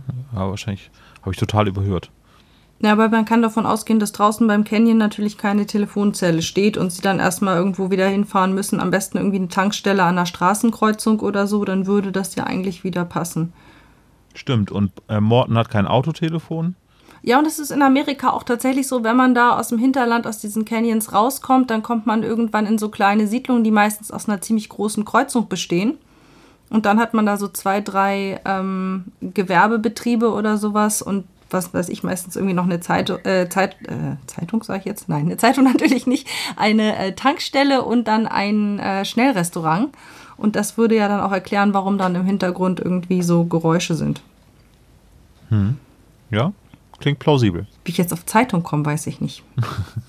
da liegt dann so eine Zeitung. Wolltest du vielleicht Zeitungskiosk sagen? Naja, vielleicht so, also meistens ist es dann ja auch so, dass es diese, diese Kästen da gibt, wo man sich die Tageszeitung rausziehen kann. Mit einer Münze. Aber ja, genau. Wo ich noch nie aber verstanden habe, was mich daran hindert, einmal zu bezahlen, aber alle Zeitungen zu nehmen. Deine Moral? Ich bin ein ja. Pirat, ich habe keine Moral. Arr. Arr. Äh, dann fahren sie auch dann hin äh, zu Bentley, um sich Bentley anzugucken und äh, sehr schön da gemacht. Man hört sofort, wie fleißig er ist. Genau. Der ben Staubsauger Bentley läuft. ist voll am, am Saugen. Ellie sitzt fröhlich auf der Veranda, beziehungsweise auf den Stufen vom Haus und grinst sie an. Fand ich schon wieder mega sympathisch und es freut sich voll, dass Bentley so fleißig ist. Hey, guck mal, ich habe gar nichts gesagt, der saugt von ganz alleine. Mega cool. Das ist wie so ein, wie so ein Saugerroboter. Anschalten und saugt von ganz alleine. Genau. Eine grandiose Folge beim Vollplayback-Theater, weil sie da äh, Bentley in dieser Staubsaugerszene gezeigt haben, in, ähm, in der Optik von Freddie Mercury. Weil es doch dieses legendäre Video von ihm gibt, wie I er da genau ähm, staubsaugt und da hatten sie dann auch eben, es ist Bentley und er staubsaugt und dann kam I want to break free und ähm, der Schauspieler ist dann da eben entsprechend mit schwarzem Rotzstopper und dem passenden Outfit dann über die Bühne. Ich glaube, Also- das wird das erste Mal, dass wir ein Queen-Video in den Shownotes haben. ich gehe mal, direkt- ich gehe mal direkt auf die Suche. Aber also es, es, es saß, der, der, der Gag saß wirklich sehr gut. Sehr cool. Ja, eine sehr, sehr schöne Umsetzung, die singende Schlange, muss ich schon sagen. Ich glaube, die habe ich auch gesehen. Gab es damals in Hamburg in den Docks. Ich glaube, ich habe bei, bei keinem Vollplayback-Theater wirklich so Tränen gelacht wie bei der singenden Schlange. Rechter Fuß vor, linken Fuß nachziehen. ja, genau, das war jetzt eher Morten, ne? Gut, was passiert noch Wichtiges in der Szene? Asmodi, Asmodi kommt nach Hause, ist wutgeladen und sucht das Gespräch mit Patricia. ja, er sagt nur, dass die Schlange überbracht wurde. Und Ach äh, genau, die Szene ist das. Da ist er ja noch genau, nicht sauer. da ist noch nicht, da ist er noch nicht sauer. Die Schlange wurde überbracht und das war's eigentlich. Und dann ist auch geil. Dann geht er und dann äh, ähm, sagt sagt Ellie ja, was macht man jetzt? Ist ja jetzt ist ja hier nichts los und dann sind die drei so ein bisschen genervt und sagen ja, dann bleibst du jetzt halt hier und guckst, bis was los ist. Und wir gehen in die Bibliothek. Tschüss. Mega geil. Aber es wird Ja. ganz schön Nervenkitzel aufgebaut mit, die Schlange wurde überbracht. Ne? Also es Ja. wird ja nicht erwähnt, dass es sich um einen Armreif in Cobra-Form handelt, sondern es wird halt von, nur von der Schlange gesprochen. Und ich finde Genau. das ein, ein sehr gutes Mittel irgendwie, um da einen Spannungsbogen zu kreieren. So, ne?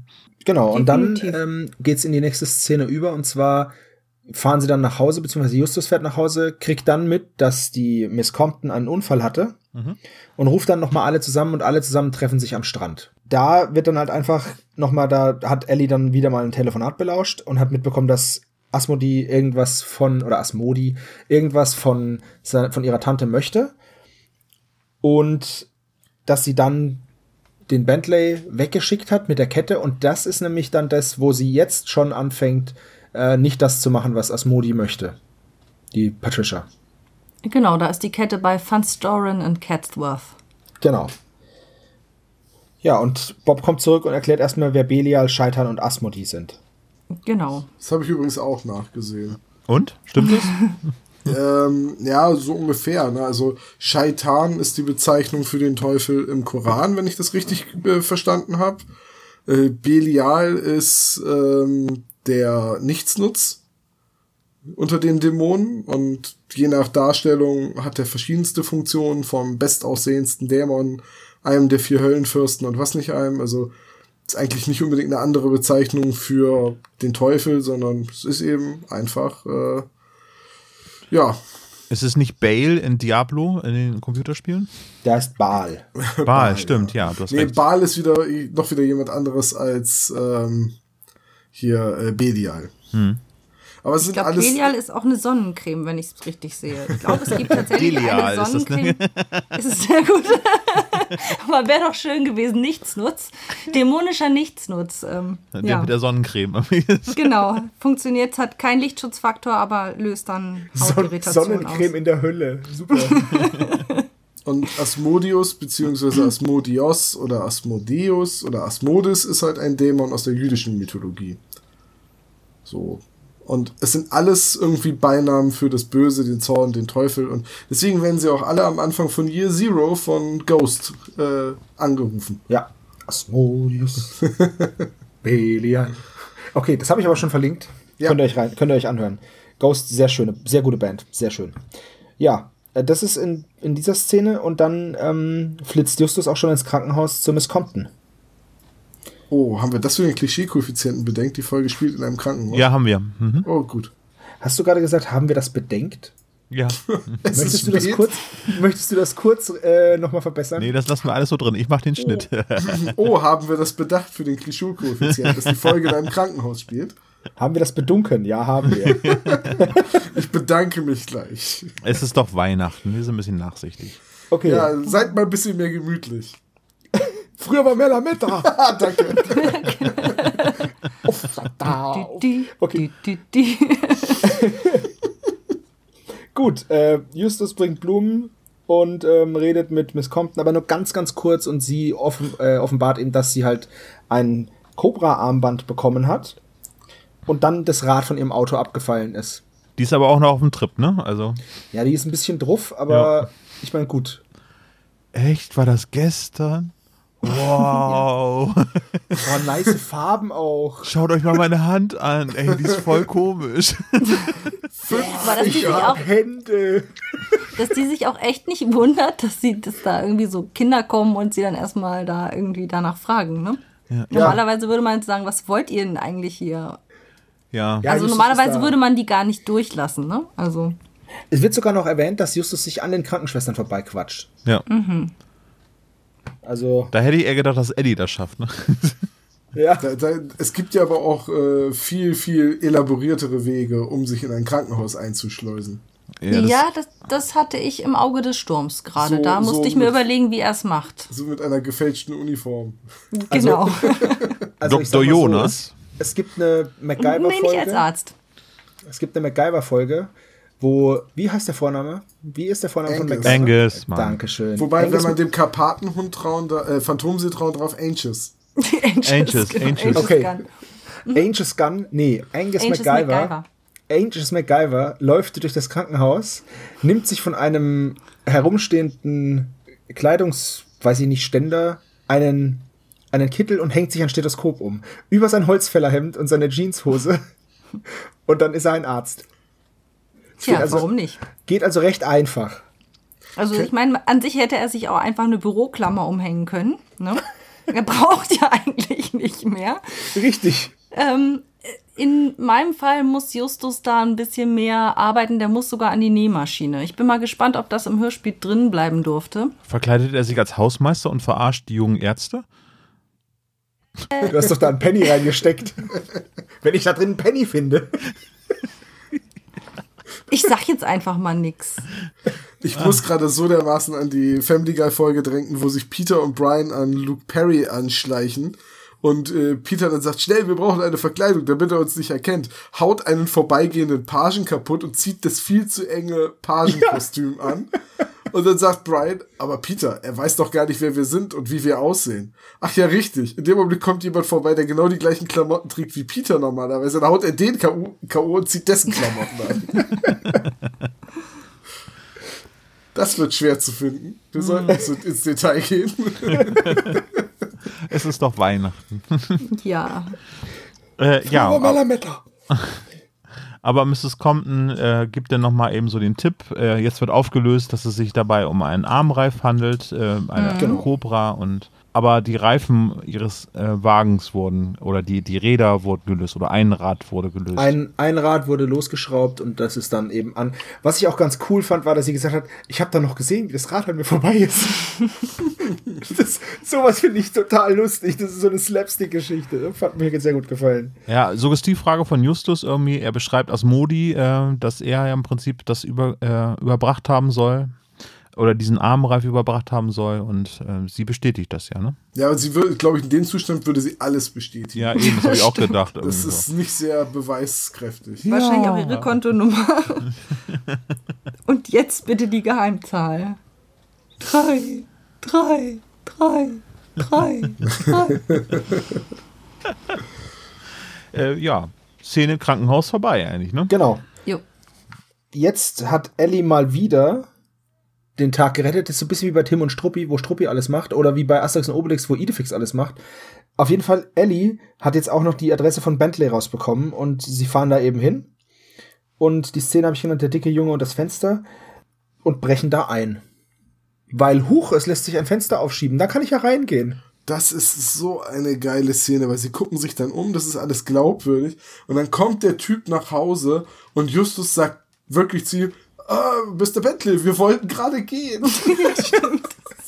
Das ist mega gut. Das ist so, so als Einbrecher mal versuchen, oh, guten Tag, Herr Müller, ja, ich wollte eigentlich, war ich gerade auf dem Oh, ich glaube, ich habe mich in der Tür geirrt. Das, Ja, es kommt, es kommt einfach nur gut da. So wie der Moment. Typ aus dem, auf dem Hurricane, den ich aus meinem Zelt rausgezogen habe, der gesagt hat, dein Zelt? Ich dachte, das wäre mein Zelt.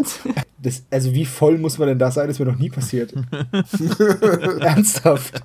Fragt Mrs. Bugel. Ich habe ja schon ein paar Räusche heimgetragen, aber das? Nee. Äh, Bentley wird dann sehr schnell ungemütlich, weil Genau, die haben ja die Tonbandaufnahmen entdeckt. Genau, sie haben ein Tonbandgerät gefunden und spielen da kurz mal was davon ab und kriegen eben spitz, dass Bentley diese Seancen oder wie man immer dieses, diese, diese Veranstaltung auch nennen möchte, mitgeschnitten hat. Und sie finden einen Ordner und ich habe mir aufgeschrieben, wie der Titel heißt. Und zwar äh, der Kult des Zwölferkreises ist dieser Ordner.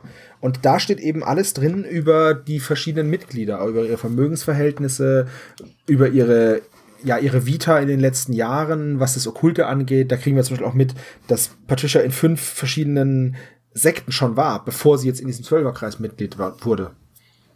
Ja, wenn man dafür anfällig ist, ist man dafür anfällig. Genau. Die macht bestimmt auch bei lauter Pyramidensystemen mit, nimmt homöopathische Mittel und kauft Ja. Rubbellose. Naja, natürlich nimmt die homöopathische Mittel, die nimmt Spinnenweben. Hallo? Aber nur bei Vollmond gepflückt, die sind dann steril, das musst du halt auch bedenken. Ich habe Kräuter bei Neumond gepflückt. Ja, toll. Ja, damals gab es die halt noch nicht als Kügelchen. Heute würde Tante Patricia Globuli nehmen. Hier, fünf Kügelchen davon, okay. Aber der Zwölferkreis, 107 ne? Jahre. Achso, Entschuldigung. In der Zwölferpotenz. Ja. Zwölferkreis, äh, Anspielung auf die CD meiner Meinung nach. Schon sehr, Garantiert. sehr voraussichtlich. Vorausdeutend, genau. Ja, voraussichtlich. Oh mein Gott. Tom, wir müssen irgendwie mal so schlechtes Deutsch von uns beiden rausschneiden heute. hier. Ja, das kenne ich ja. Das, so entstehen die Outtake-Folgen. Ja, ja. Wann ist denn die CD auf den Markt gekommen, also die Audio-CD? Das war doch 84. irgend- 84. Na gut, das Hörspiel ist von 81. Oh, das klingt jetzt Also- so souverän, dass ich das gesagt Du habe. hast es recherchiert, ne? Nee, ich muss mal kurz äh, Erscheinungs... Also Vorstellung 81, Markteinführung 82. oh also nee, ganz warte mal. ehrlich, die CD ist später gewesen. Nee, Ja. 79 kam die erste von Sony und von... Wie Okay, gesagt, und wann konnte man sie sich, 82. wann konnte man sich die CD leisten? Wann hat sie nicht 300.000 Mark gekostet? Darum geht es nicht, es geht um die Markteinführung. Die war 82. 82, nicht 84, naja. Ja. Okay. Okay also haben sie gar nicht, was die, dann könnte es sogar sein, dann ist die CD gar nicht so weit in der Zukunft vom Hörspiel aus gesehen. Aber Frau Carey hat das ja schon in den Buch 70ern aus. geschrieben, ne? Ja, okay. Vom Buch aus. Ich weiß aber auch ehrlich gesagt nicht, warum ausgerechnet die 12, also ist die 12, äh, was so satanistische ähm, Kreise angeht, ist das irgendwie eine besondere Zahl? Also Naja, vielleicht ist es Heptagramm, halt die Doppel- Pentagramm und so die, weiter. die doppelte 6 oder so, keine Ahnung. Also auf Ja, jeden Fall, es gibt ja so viel Zahlenmystik. Es gibt auch bestimmt irgendwas Cooles für die 12. Zwölf klingt halt cool. Das klingt auch so ein bisschen nach Mitternacht und so. Genau, 12 Uhr nachts. stimmt. Apostel ist ein Zwölferkreis gewesen. Vielleicht Genau. ist es das, das dämonische Gegen, äh, der Gegenpart irgendwie, dass sie die eben halt die zwölf satanischen Apostel sind. Es klingt aber auch ganz gut. Also wenn man es ausspricht, ich finde zum Beispiel den 14er Kreis, das klingt irgendwie schwieriger. Naja, Ja. das Da dreckige ich auch den- Dutzend. Und den Sechserkreis, das klingt irgendwie, ja. Das klingt wie was, was, ähm, wo die drei Fragezeichen vielleicht nicht ermitteln sollten. Genau, ich wollte gerade sagen. So, der Sechserkreis. Huch, warum liegt denn hier Stroh rum? ja, genau. Ich kann euch die Geschichte zu dieser Szene erzählen, aber Nein, ich weiß nein. nicht, ob ich das machen sollte. nein, nein. Ich, glaube, Nein, die nein, kennt, ich glaube, die kennt mittlerweile jeder. Habe ich euch die schon erzählt? Nein, ich kenne sie auch. Ich habe die, ich hab die Dokumentation auch gesehen. Die Dokumentation. Alter, das war keine Doch, Dokumentation. das war eine Dokumentation von ZDF. Ich enttäusche dich nur ungern, aber Äh, ich glaube, das Original war nicht unbedingt. Nicht eine das Original, aber ich habe eine Dokumentation gesehen, wo der Produzent erklärt hat, warum, wie dieser Dialog zustande Genau, gekommen ist. das ist dann der, die, die Reportage darüber dann. Das eigentliche Werk hat natürlich keiner gesehen. Hat, hat die Christian Rodenwald geschrieben eigentlich? was denn den Dialog? Die, ja, die Geschichte zu dem Dialog, irgendwie hat einer gesagt, da gibt es noch gar kein Buch zu. Ich wollte gerade sagen, gibt's ja gar kein Buch. Ja, ich habe aber, ich hatte tatsächlich mal eine Szene bei Verbrechen im Nichts, wo sie in irgendwie aus der Scheune irgendwo reinkommen und da hatte ich erst tatsächlich, glaube ich, im Buch geschrieben, dass Bob sagt, warum liegt hier Stroh? Ähm, Ich habe es dann aber gestrichen, weil es auf dem Bauernhof irgendwie einfach eine dämliche Frage ist. Oh, bitte mach noch mal einen Fall, wo irgendwas mit Strumpfen vorkommt. Und seht mal, da liegen lauter Masken herum. oh Gott.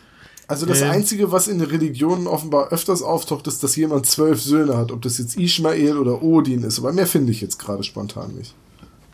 Vater Abraham hatte sieben. Und lauter Schlümpfe. Vater Abraham hat sieben Söhne. Ja, aber Boah, siebener Kreis klingt nicht so gut. Also ich finde zwölfer Kreis klingt, klingt einfach jetzt so vom, vom Klang her äh, mysteriöser. Ich glaube, das liegt daran, dass man ähm, das zwölf einsilbig ist. Elfer dadurch- Kreis klingt aber auch blöd. Ja. Okay. Wobei wir dürfen ja nicht vergessen, dass die Originalsprache gar nicht deutsch ist. Also ich glaube, sie, sie sagen The Circle of Twelve. Ja. Ähm, Ja gut, 11 klingt da auch blöd. Eleven. Oh. Ja, das stimmt. Wobei, ja. Okay, also wir haben jetzt, glaube ich, ziemlich lange über diesen Zwölferkreis sinniert. Ja. Ich, ich rede aber auch sehr gerne über Zahlen. Ja. Ja, ich, mein, auch. 12 ist die einzige Zahl, die sich als, das, äh, als die Summe von 2 Quadrat plus 2 Quadrat plus 2 Quadrat darstellen lässt. Ui. Mega spannend. Ja. Vielleicht sollte es mal einen Drei-Fragezeichen-Fall über Zahlen geben. Es gibt einen Podcast über Zahlen. Der nimmt sich jedes Mal eine andere Zahl vor. Und guckt dann immer, was es damit gibt. Ich glaube, die hatten irgendwie auch. Ich weiß nicht, ob das die 233. Folge war über. Oder die 556. Aber jedenfalls haben sie in der Folge über NATO-Munition geredet, weil das das Kaliber ist. Wer moderiert Okay. das? Graf Zahl von der Sesamstraße? Ist sehr, Zahlen. Nein. Sieben! mir fällt gerade wieder ein, dass es diesen Podcast gibt, dass ich den unbedingt mal hören wollte. Hast ja zwischen den Jahren ein bisschen Zeit, aber lass uns Ja, doch erstmal bitte über diese Folge weiterreden. Genau. Wusstet ihr, dass sich 12 auch darstellen lässt als 2 Quadrat mal 3? Nein, wusste ich nicht. Also hat nur zwei Primfaktoren. Hammer. Wusstet ihr, dass man- Das ist richtig geil. Nein. Wusste, dass wenn, wenn man die 12 rumdreht, dann ist es eine 21. Und das ist nur zwei Zahlen von der 23 entfernt. Was haben die Illuminati. Und wusstet ihr, dass nach der 1 die 2 kommt? Das ist auch In welchem krass. Ne? Zahlensystem? Das war damals, ohne Scheiß, das war damals die erste Vorlesung. Dann, wir definieren, das ist die 0, das ist die 1. Die Eins, Sie das sind voneinander verschieden und alle anderen Zahlen folgen daraus. Es gibt zehn Arten von Menschen, die Binärzahlen verstehen, ne? Ja, da gab es neulich einen, einen sehr witzigen Ad, ähm, Adventswitz über jemanden, der dann einen ähm, binären Adventskranz hat. Nach dem Motto, wie, wie die Zahlenfolge ist, wie man dann die Kerzen anzünden muss. Das ist so praktisch, braucht man nur drei Kerzen. Genau. Hört auf rumzunörden. Seh, wo möchtest du mitmachen? Nein, ich finde Zahlen ganz gruselig. Man braucht, eh nur eine, man braucht nur eine Zahl zu kennen, das ist die 42. Ja, die ist die Antwort auf alles. Genau. Das ist ja klar. Worum ging es nochmal gerade? Ich weiß weiß nicht, Um den ich glaub, wir Wir reden über die Silber- Silbermine jetzt gerade. Danke, Olaf. Okay, ähm, wir kommen zur nächsten Szene. Und zwar, sie flüchten dann eben vor Bentley. Und sie befinden sich dann wieder in der Zentrale. Dann ruft Ellie mal wieder an und entschuldigt sich, dass sie ihn nicht, dass sie Bentley nicht aufhalten konnte auf dem Weg zu den drei Fragezeichen. Und dass er jetzt wahrscheinlich wohl nicht mehr wiederkommt. Jetzt verdächtigen sie Bentley der Erpressung. Richtig. Ansonsten kommt noch raus bei dem, bei diesem, in dieser Szene, dass die Kette zurückkommt vom Juwelier, die dann Morton nimmt und damit wieder zum Juwelier brettert und dann zurückkommt in die Zentrale und sagt, ja, ist zwar schön, aber ist halt Tinnef, ne? Ja, er ist auch übereifrig, er lässt es von drei Gutachtern. Äh, Er ist nicht übereifrig, er ist pflichtbewusst, okay? Es ist Morton. Ja, aber wenn einer sagt, das ist Modeschmuck, Dann- dann, würde ich dem das auch glauben. Ja, und ein Arzt hat gesagt, legen Sie mal Spinnweben aufs Knie. Verstehst du? Äh, ja. Eine zweite Meinung ist immer gut. Okay, und es kommt außerdem noch raus, dass abends wieder mal eine Versammlung im Canyon stattfinden soll, also in diesem Torrent Canyon, in diesem Haus. Das heißt, wir flitzen schon wieder zurück zum Haus. Nur dieses Mal kommen sie eben rein, weil Bob diese Türparole mithören kann. Dunkel ist die Nacht. Ich will In in den den Zwölferkreis Zwölferkreis treten. treten. Genau. Wisst ihr, woran ich da voll erinnert wurde? An die dunkle Bruderschaft aus Oblivion und Skyrim. Da gibt es nämlich auch immer eine Tür und man muss die Losung sagen, um in den Zuschlupf zu können. Und die erste Frage ist halt, welche Farbe hat die Nacht? Und die Antwort ist Sanguin, mein Bruder. Das war irgendwie, ich habe das heute gesehen, so, hm, könnte das vielleicht ein Assassinenbund sein? Ja, Du schreibst aber die Shownotes, ne? das mit den Codes ist ja eigentlich eine gängige Sache. Also, dass das irgendwie, dass man was sagen muss. Das, Das das, ist aber kommt auch ja immer cool. sehr häufig in allen möglichen Filmen und Büchern vor. Insofern, das ist ja eben diese Exklusivgesellschaft. Ja, so ein, so ein Passwort ist immer cool. Jo. Swordfish. Das ist, auch, das ist auch sehr cool in South Park, dem Film. Wie lautet die Parole? Äh, keine Ahnung. Äh, Bratwurst? Ja, okay, komm rein. Es gibt noch eine Szene bei USS 117 in der Neuverfilmung mit äh, Dujardin als Hauptdarsteller und Oliver Kalkofe synchronisiert. Muss ich auch nochmal raussuchen. Pack hier in die Shownotes mit rein. Mach mal. Oh, ich habe ich hab letztens mal wieder Schläferz geguckt. Oh Mann, war das gut. Oh, mit den äh, außerirdischen Frauen hier? Ja, mit diesem, mit diesem, mit diesem Weltraumknast. Eieiei, da halt ey, halte ich mit den Cocktails echt nicht lange durch.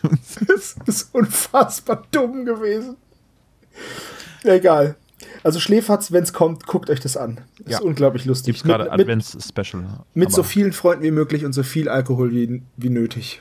Wir brettern zurück in den Canyon, wir sind schon im Canyon und sie kommen rein und verstecken sich in dem Haus. Und jetzt tritt zum ersten Mal Dr. Scheitan auf. Richtig? Ja. Sie fangen an zu beten, beziehungsweise was auch immer man das, als was man immer das bezeichnet. Also fangen da an, diesen, diesen dunklen Göttern zu huldigen. Eine Und Anrufung Danach, ist es. genau. Und danach ist erstmal wieder Schluss. Ne? Das ist immer eine ganz kurze Sache, nur so, ja, oh, fertig, tschüss. Und dann geben die Fiesewichte sich zu erkennen. Indem sie nämlich drüber reden, was jetzt, wen sie jetzt wie noch ausnehmen wollen. Es haben alle gezahlt, außer diese äh, Außer Patricia Osborne. Patricia Osborne. Die ist wohl ein bisschen widerporstig und zu Boden mit dem Burschen. der, der sollte man eine Schlange zuschicken, ne? Bitte? Achso. Genau, der müsste man mal eine Schlange schicken. Sie wissen es jetzt also und dann ist die Szene auch zu Ende. Und danach geht's in der Zentrale weiter. Genau. Die Szene habe ich genannt, soll ich jetzt den Knaller zünden? Irre. Ja. Denn es ist jetzt so, Ellie hat die Kette in Indian Queens Stall versteckt, in der Haferbox. Und sie fahren jetzt zu Hendricks Laden, weil sie eben bei diesem im vorangegangenen, in der vorangegangenen Szene mitbekommen haben, dass dem eben auch ein Anschlag droht. Und da kommt ein Clochard vorbei und verliert sein Radio. Es handelt sich dabei aber um einen Sprengsatz. Dass jedem klar ist, vor allem Peter, nur nicht der wohlbehüteten Ellie. Ellie, genau. Herzchen. Was mit, was mit dem Satz, Herzchen, du bist zu wohlbehütet aufgewachsen, ähm, äh, von Peter quittiert wird, wo, wo ich mir denke, yo Peter, und du kommst aus der Bronx oder was? Genau. Vor allem, Straight es, es passt Compton. gar nicht, es, es packt, passt wirklich nicht zum Charakter. Es würde vielleicht noch, naja, Justus würde so nicht mit Ellie sprechen, aber gerade Peter und Bob sind sehr wohlbehütet aufgewachsen und es ist eigentlich auch nicht der Peter der frühen Folgen, der jetzt solche Sprüche bringt. Das war so, das war so, wow, Digga, mach mal, mal locker, ey. Genau. Ich wüsste jetzt auch nicht unbedingt, wie eine Bombe aussieht. Vor allem nicht Ja. so eine selbstgebaute. Nee, ich stelle Ja, mir die die auch so vor. Radio. Mit so drei Dynamitstangen und dann irgendwie so ein Wecker und dann So ein irgendwie Wecker so dran. ein Verband drumherum. Irgendwie so. Ja. Auf, aber, Komisches dieser, Radio. Was hier Sender empfängt man denn damit? Ich stelle mal auf 12 Uhr. aber können wir mal kurz äh, festhalten, dass Mr. Hendricks eine ziemlich coole Socke ist? ja. Also erstmal liegt die Bombe bei ihm, er nimmt sie und schmeißt sie beim Nachbarn vor den Laden. Finde ich super gut. Und dann rennt er noch dem ähm, Landstreicher hinterher und boxt ihn K.O. Stimmt. Also der fängt den nicht, der haut ihn einfach um. Tja. Ja. Aber das Schöne ist, dass eigentlich auch da die drei Fragezeichen wie im Rest der Folge eigentlich nichts machen müssen. Genau, das war's jetzt eigentlich. Das war Es ist nämlich eigentlich so eine sehr passive Folge. Die stehen dann da und ähm, der Henriks macht das eigentlich alles selbst. also ich sag's mal so, ne? Das ist so ein bisschen das Indiana Jones Problem. Oh, danke, dass du das sagst. Ich, genau das hatte ich mir auch aufgeschrieben. Es ist wie im Jäger des verlorenen Schatzes. Es würde alles genauso laufen, auch ohne die drei Fragezeichen. Äh, richtig, weil Ellie ist ja da. Ja. Eddie und eben Mr. Hendricks. Das ist im Prinzip braucht in dieser, äh, in dieser Folge niemand die drei Fragezeichen. Jein, äh, sie sind aber die einzigen, die ähm, Asmodi und Scheitern belauscht haben. Naja, gut, okay. Die Ja gut, aber das ist ja vollkommen wurscht, weil der Bettler ja jetzt rausbekommt, der Bettler wird ja jetzt verhört von der Polizei und gibt dann eben Preis, wer sein Auftraggeber war. Er gibt alles zu und wird halt verhaftet. Genau. Richtig. Und ähm, zum ersten Mal in der langen Karriere meiner Aufzeichnungen sind sie jetzt schon zu Ende. Oha, und das bevor die Folge zu Ende ist. Das bevor die Folge zu Ende ist. Vor der Haferkiste. Mhm. Ja. Das tut mir furchtbar leid. Ich würde die nächste Szene denn das Lied vom Scheitern nennen. Oh, das ist richtig gut. Ja, Scheitern scheitert. Sehr schön. Ich verlinke das hier. Wir sind leider gescheitert. Nein, das ist doch ein Lied von den Ärzten, Richtig, genau, ja. Danke, Tom. Ja, und Scheitern scheitert dann ja auch grandios ja. an dem Pferdchen. Ja, der stirbt an einem Pferdebiss. Ach Gott, das ist schon wieder zehn Jahre her. Wie? Das, das Lied vom das Scheitern, ja. Das Lied vom Scheitern ist schon wieder zehn Jahre alt. Ja. Hei, hei, hei. Also auf jeden Fall Showdown im Stall. Ähm, der ähm, kommt bewaffnet und äh, möchte jetzt gerne die Kette an sich bringen, weil die da ja irgendwo sein muss. Und ähm, ja, auch da tun Justus, Peter und Bob äh, nichts anderes Nix. als zu warten und das Pferd muss dann quasi Initiative ergreifen. Und äh, lässt sich das von Tante Mathilda nicht zweimal sagen, irgendwie, Pferde beißen nicht. Kannst mal gucken hier, du. Ja. Ach ja, komm doch her. ja, komm du doch her. äh, ja, und dann äh, war's das, ne? Ja. Äh, so naja, okay, und, und Bentley kommt natürlich auch noch zu Hilfe. So ein dummer genau, Typ kommt mit einem Revolver zu einer Beißerei. Unterm Strich ist es tatsächlich keine Glanzleistung für die Detektive, aber ich finde, es ist trotzdem ein glanzvoller Fall, weil er sich einfach unheimlich schön hören lässt. Das stimmt. Aber ihr habt recht, im Grunde genommen hätten die, ja, es wäre vielleicht sogar ohne die gelaufen. Verkauft also, sich aber besser, ne, wenn da drei Fragezeichen drauf sind. Ja, und Ellie hätte, Ellie hätte ein paar Umwege mehr machen müssen. Vielleicht hätte sie Probleme gehabt, äh, rauszufinden, dass die Kette eine Fälschung ist. Gibt es vielleicht eine Spin-off-Serie Weil sie ja demnächst? keinen Morten hat. Stimmt, sie hätte das gar nicht überprüft, weil sie war ja der festen Überzeugung, dass sie echt ist. Genau. Wollte übrigens, als sie rausgefunden hat, dass es nur eine Fälschung ist, ihrer Tante das glitzernde Ding in die Gosche hauen. Ellie ist einfach super. Ja. Also wir sind, glaube ich, durch mit der Folge. Ne? Also die äh, Asmodi wurde ja schon vorher gefasst, nach diesem ganzen Bombenattentat. Genau. Ich glaube, der kommt dann sogar in eine Nervenheilanstalt. Und jetzt ist ja eigentlich nur Scheitern übergeblieben, der jetzt nochmal sich absetzen wollte mit der Beute. Und ist ja auch dann grandios gescheitert. Bentley stellt sich heraus als dieser Professor Bannister. Genau. Und das war es dann tatsächlich. Die Beatles lachen am Ende. Genau. Genau, wegen des unsichtbaren Pferdes. Richtig. Ja, äh, Kari, du hast eben schon mit dem Fazit angefangen. Möchtest du das noch einmal komplett zu Ende ausführen? Mit dem äh, grenzdebilen Abschlusslacher. äh, nee, allgemein, wie, wie du die Folge jetzt äh, rückblickend betrachtest. Also ich betrachte sie als eine Folge, die atmosphärisch unheimlich dicht ist, die einfach eine wunderschöne Kindheit, äh, Kindheitserinnerung mit Gänsehautfaktor ist, die sich schön hören lässt, die irgendwie in ihrer, in ihrer Kürze doch recht viel Würze hat und die trotz allem natürlich irgendwie so kleine Schwächen hat. Ich finde aber gerade die Schwächen machen hier auch einen Teil des Charmes aus. Also es ist, trotz allem Grusel ist auch noch so eine gewisse Naivität da, finde ich. Mhm. Es sind noch Was, Jugenddetektive, ne, die das Genau, und es kommt ne? auch so ein bisschen auch durch die jungen Sprecher. Hm. Also ich glaube, das macht tatsächlich doch noch was aus, dass man wirklich noch sehr junge Stimmen hat und dass auch Ellie sehr jung klingt und dass man ihnen einfach noch wirklich abnimmt, dass sie wirklich Kinder sind und eben auch noch nicht alles durchschauen. Sebo, was sagst du? Ähm, gut, dass ich als nächster dran bin. Ich schließe mich Kari an. Ha, das könnt ihr jetzt, das könnt ihr jetzt nämlich nicht mehr machen. Ähm, ja, ich sehe es ganz genauso. Also mir hat die Folge Spaß gemacht und sie ist auch voll kurzweilig, finde ich. Also, ich habe das öfter mal gehabt, dass ich mir gedacht habe, ja, okay, jetzt müssen sie da noch mal kurz hin. Vor allem, wenn ich es dann beim zweiten, dritten Mal gehört habe, den Fall. Dass ich so dachte, ja, das ist jetzt halt so eine Länge und so eine Lückenfüller-Szene. Aber hier finde ich es total kurzweilig. Es geht Schlag auf Schlag und es hat mir gut gefallen. Tom? Ich mag bei dieser Folge besonders die Atmosphäre die aufgebaut wird. Und zwar sowohl, wenn äh, die drei Fragezeichen es belauschen, also die, ähm, wie heißt sie, die Audienz etc. belauschen. Anrufung, ja. Anrufung, genau, Seance. Ich will Seance sagen. Ja, also wenn, wenn sie oder wenn sie irgendwie hinterher spionieren, dann auch, dass der Professor sich da einschleicht und die ist halt unglaublich spannend. Aber an ein paar Stellen darf man halt nicht ganz so aufmerksam hinhören, So, wenn Ellie sagt so, äh, wie schnell dieses, dieser Haushalt verfällt, seitdem Marie nicht mehr da ist, innerhalb von 24 Stunden quasi die, die Postapokalypse ist eingetreten. Der, der Staub liegt kniehoch. Kniehoch, ja. Auch so krass. Vielleicht, vielleicht übertreibt sie da auch einfach. Sie ist ja schon so ein bisschen, sie neigt ja zu Superlativen, die Frau.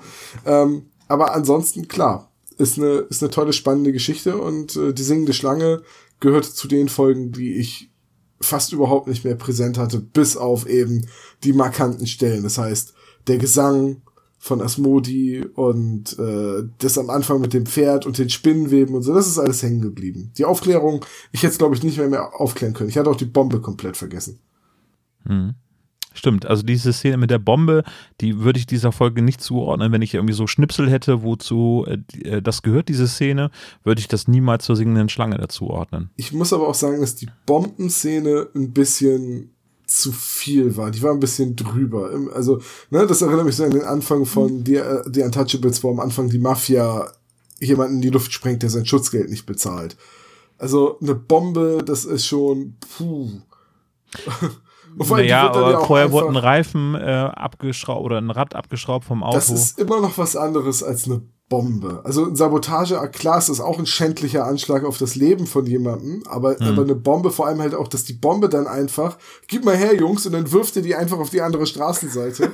ich so, finde den Typen geil. Ja, er so sagte wie, schnell schon, ne? Also. Ja, ja, so wie am Anfang von äh, Sam Max so. Was mache ich jetzt mit dieser Bombe, Sam? Wirf sie einfach aus dem Fenster, kleiner Freund. Äh, draußen ist niemand, den wir kennen. Und dann, oh, ich hoffe, da saß niemand, den wir kennen in diesem Bus. War die Bombe nicht in Max drinne?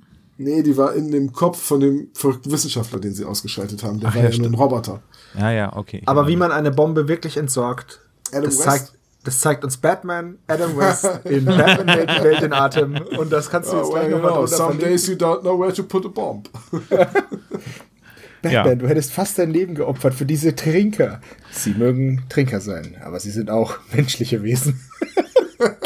Also ich kann mich an dieser Stelle nur bei Kari bedanken, dass wir die singende Schlange besprechen durften, weil sie ist wirklich großartig, die Folge. Ja, die drei Fragezeichen tun nicht richtig viel, aber ich finde die Atmosphäre so dicht, wie er eben schon gesagt hat, dass es einfach wirklich toll ist. Wenn ich die singende Schlange höre, also Asmodi, ähm, das kann man nicht nachmachen übrigens ich hätte gedacht, irgendwie so als kleine Einlage hier könnten wir versuchen, irgendwie die singende Schlange, äh, singende Schlange zu imitieren. Das ähm, lassen wir ich, mal lieber Ich hätte eine Idee. Wir bräuchten allerdings eine Hose mit Reißverschluss. Drei, zwei, wir haben hier einen Bluter. Äh, großartige Folge, großartige Charaktere, die äh, eingeführt worden sind. Äh, ich kann es deine Angst, äh, Kari, dass ähm, jetzt Ellie in den neueren Folgen zu alt klingt, kann ich nicht so bestätigen. Ich finde sie auch in der feurigen Flut noch ganz toll als, als Ellie Jameson. Klar ist sie ein bisschen älter geworden, aber das sind die drei Fragezeichen nun auch deutlich. Und dementsprechend äh, die Charaktere, auch Patricia Osborne ist total super. Äh, besser als Eudora Kretschmer. Äh, aber einen ähnlichen Level von Nervigkeit, ne? Irgendwie, aber irgendwie hat noch ein bisschen vielschichtiger. Und sie hat so eine kleine Phobie, was Bauchredner angeht. Ja, das stimmt. Ne? Also ich möchte nicht zu viel verraten, aber es gibt eine Folge, die heißt äh, das Geheimnis des Bauchredners und ähm, da kann man sie ja dann nochmal erleben. Auch da finde ich sie auch noch ganz großartig. Genau, gerade vor kurzem erschienen. Ich darf ja Werbung dafür machen. Von meinem Kollegen André Marx ein sehr schönes Hörspiel und ein sehr schönes Buch. Richtig. Wir dürfen auch Werbung machen, wir haben nur nichts davon. Können wir einmal kurz den Klischee-Koeffizienten durch. Äh, Sibo, magst du anfangen mit dem Klischee-Koeffizienten? Ähm, Bob war in der Bibliothek. Einmal fünf Punkte. Genau, dann sind wir bei Peter hat Angst vor dem Übernatürlichen. Dafür gibt es dann auch einmal zehn Punkte. Peter ist diesmal nicht super sportlich, sondern er ist tollpatschig. Deswegen haben wir erstmalig einmal fünf Punkte abgezogen. Justus schickt Peter vor bei Gefahren. Einmal zehn Punkte. Außerdem wird Justus Pummelchen genannt. Und zwar so oft, dass wir dreimal das vergeben haben. Also sind es insgesamt 15 Punkte. Genau, und dann gibt es noch das debile Lachen am Ende. Und das sind dann auch nochmal 20 Punkte. Die Folge spielt ganz kurz im Krankenhaus äh, bei Straight Outta Compton 15 Punkte. äh, äh, Ellies Eltern sind in Europa. Einmal Anspielung 20 Punkte. Morton kommt drin vor. Zwar ohne Rolls Royce, aber Morton ist dabei. Einmal 10 Punkte. Und es geht um ein merkwürdiges Tier bzw. Monster.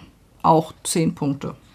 Der Bösewicht äh, Dr. Scheitan hat eine Waffe. Das gibt einmal äh, 20 Punkte. Der wird natürlich trotzdem überwältigt. Es gibt also noch einmal 20 Punkte. Außerdem wird selbstverständlich auch die Visitenkarte vorgelesen. Ein Punkt. Genau, der versteckte Schatz, Erbe oder Diebesgut. In dem Fall war es das Diebesgut. Das haben wir natürlich auch noch. Nochmal 25 Punkte. Und damit sind wir bei einem Klischee-Koeffizienten von 176 Punkten. Ja, ähm, würde ich eher sagen, so mittelmäßig, ne? eher so ein mittlerer Wert.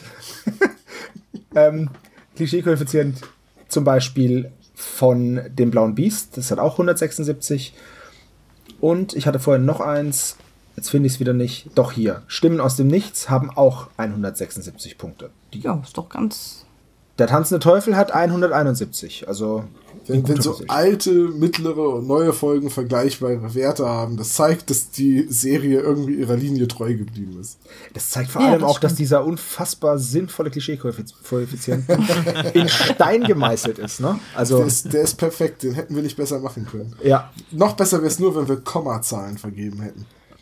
Ich finde ja eigentlich, dass wir es geht ja eigentlich nur um diesen Koeffizienten. Die Folgesprechung ist ja eigentlich wurscht.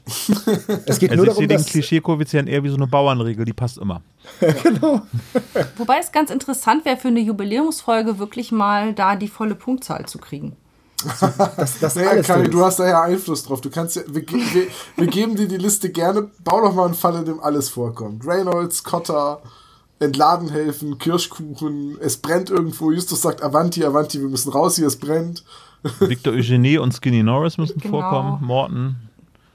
Ja, und dann müssen sie tatsächlich auch noch im Buch Grenzdebi lachen. Das Ding ist, es wird, es wird dann schwierig, wenn du Piraten und Fußball einbauen musst. das ist die, die Fußballpiraten. Aber ich stelle mir gerade vor, wie du das Buch aufschlägst und dann fängt es wie so eine Grußkarte an, debil zu lachen. Das ist. Das wäre mal ein schönes Gadget, ja. So, das ist, aber das stelle ich mir eigentlich fies vor, wenn man es nicht weiß. Man kommt ist abends, ist es schon so halb dunkel, man hat irgendwie nur so ein leichtes Leselämpchen an, schlägt so gemütlich das Buch auf und dann macht das ist ja eigentlich ähm, das lachende Buch. Das bringt mich jetzt auf Ideen. Wir sind gespannt. Das Necronomicon könnte eigentlich tatsächlich mal verarbeitet werden. Also etwas, was mit äh, Lovecraft zu tun hat. Und ich fände es ja. sehr, sehr cool, wenn es eine Schlägerei gäbe zwischen Skinny Norris und Morton. Oder Victor Eugenie. Ja, aber das, das wäre nicht so lustig, weil Victor Eugenie, ne, weil da wäre es nicht der, der Sprecher, der, ah, ja. der sich selbst Ja, aber das ist ja jetzt auch nicht mehr, oder spricht der auch, äh, spricht der beide jetzt wieder? Ich, oder nee, die ist, sind zwei ist verschiedene. Ist Morton seit dem Tod von Andreas von der Meen in den Hörspielen nochmal aufgetreten? Bisher noch nicht. Nicht, dass ich nee, wüsste, ich deswegen bin ich gerade da überfragt. Wollen wir denn jetzt Dr. Knobel nochmal an unseren Tannenbaum heranholen ja, und mit ihm ja ein paar geistreiche Diskussionen über diese Folge führen? Ja, lass uns das mal machen. Ja, Holst du ihn rein, bitte? Du musst ihn jetzt wieder wie Hastur beschwören, indem du dreimal seinen Namen sagst. Knobel, Knobel, Knobel. So, Dr. Knobel ist da. Kommen Sie herein. Es ist der Weihnachtsbaum geschmückt. Es gibt Plätzchen, es gibt Punsch. Aber nicht ja, wirklich viel Lametta, ne? Nee. Also ja, früher war mehr Lametta, ja, ja. Das ist aber hier wunderschön alles eingerichtet und es gibt Punsch in Gläsern. Ach, das erinnert mich an meine Kindheit. Als es bei Ihnen noch Gläser gab? Jetzt ja. noch Pappbecher? Ich hatte eine ganz schwere Kindheit. Weder mein Vater noch meine Mutter sind bei meiner Geburt aufgetaucht. Ja, wir mögen Sie ganz kurz daran erinnern, das Kriegsbeil äh, ist noch begraben, aber wir buddeln es nach Weihnachten wieder aus. Ne? Das Jetzt ist ja gerade Weihnachten. Richtig. Mhm. Wunderbar. Aber trotzdem kommt natürlich nicht um das Quiz herum. Okay. Ich hatte es ehrlich gesagt ein bisschen gehofft. Ach, dafür sind die Fragen diesmal sehr leicht als Geschenke gesehen. Oh, Dabei hatte ich mir fest vorgenommen, wenn ich die Fragen nicht weiß, werde ich wieder Unsinn antworten. Wie es Tradition ist. Willst du mir einfach gleich fünf unsinnige Wörter reinschreiben, so wie Ananas und keine Ahnung? Ananas ist nicht unsinnig, aber hier, das erste kommt. Quadzogen. Das ist eines meiner absoluten Lieblingswörter. Kennt kaum jemand. Ja, ja. Okay, aber die Frage ist, heißt denn auch Ellis Pferd Quatzokogen? Nein. Das ist die Antwort. Nein, wie heißt Ellie Jamesons Pferd? Oh, es geht schon wieder los. Tja, ich guck nicht mal nach. Ich habe mir nämlich nicht aufgeschrieben. Nicht nachgucken. Nein, nein, ich guck nicht nach. Das wirft Wer mir der Tom jetzt immer nebenbei vor. googelt, Warte, Nee, warte, nee. ich weiß es. Der wieder. gehört auf den nicht, schreibt. na kommt, gebt euch einen Ruck. Auf den Du weißt es Scheiternhaufen. natürlich. Ne? Es war Fury. Ganz klar. Also, Beauty. es Sie ist, uns hier sabotiert. wir sind jetzt hier wieder an einem Punkt angekommen, wo ich vom Hörverständnis ein anderes Wort verstanden habe als ein Teil von euch. Ich habe Ancient Queen verstanden Nee, das ist und nicht Indian Ancient Queen. Queen ist doch das Sie Schiff. sagt auch Ancient Queen, aber es ist äh, nicht Und an Ancient einer Queen. anderen Stelle nennt sie das Pferd Queenie. Also bitte. Ja. Ich weiß, es ist die Abkürzung, genauso wie du Tom genannt wirst, aber Thomas heißt. Können Sie das Konzept erkennen, Herr Thomas? Eigentlich heiße ich Tiberius James, aber okay. Und trägst immer zu enge. Nee, ein gelbes Aber Hemd. ja, äh, Kari, du hast gesagt, es heißt Ancient Queen im Hörspiel, aber Indian Queen im Buch oder wie oder was? Es ist Indian Queen und abgekürzt die Queenie. Okay, Sag dann gebe ich ich ja. mal dem Sebastian und dir einen Punkt, weil ihr den Haha. vollen Namen habt. Kari. Och, komm. Ich habe mir immerhin die Queenie gemerkt, ja. Und die anderen können sich ein Glas Punsch nehmen. Ich punch dich auch. Ich habe? Queenie geschrieben. Ernsthaft, das zählt nicht. Nee, das ist ja. Und das bei unserem? Friedensabkommen. Ja. Aber Queenie müsste zumindest einen halben Punkt geben, weil sie im Hörspiel wirklich äh, hauptsächlich Queenie genannt wird. Ja, Ja, aber halbe Punkte sind halt. Aufgerundet Ich rund- ganze Punkte eben. Ich runde aber immer ab. Also Tom und Olaf bekommen einen halben Punkt. Nach dem Abrunden haben sie keinen Punkt. Gerundet wird zum Schluss, Doktor. Okay. Frage Nummer zwei. Ähm, an wessen Nachlass hat Patricia Osborne Interesse? Was an wessen Nachlass? Ja. Da ist jemand gut vorbereitet, das gefällt mir. Ver verflucht. An wessen. Okay, ich zähle Ja. runter. Na, also jetzt lass mich doch wenigstens mal ein bisschen denken. Lass mich wenigstens ein bisschen googeln. Nein, ich google nicht. Du hörst mich doch nicht tippen. Dieses Denken mit dem Klappern dahinter immer, ne? Ich, also ganz ehrlich, ich google nicht. Ich weiß es Okay. nicht. Warte. Ich weiß es nicht, aber ich will was Lustiges schreiben. Mir fällt nichts ein. Also, der verstorbene Schauspieler Ach, Kacke. Ramon Castillo. Oh, Castillo, scheiße, ja. Ähm, das hat die Kari vollkommen richtig. Ähm, Tom hat der indische Schauspieler Nahasu etwa nicht aufgepasst. Und ähm, Olaf hat Ramon Castello. Also natürlich vollkommen falsch. Ich hasse ihn. Ja, also wenn ich keinen Punkt bekomme, dann will ich aber, dass Olaf auch keinen kriegt. Ich gebe Olaf mal den Punkt, weil das O oder I.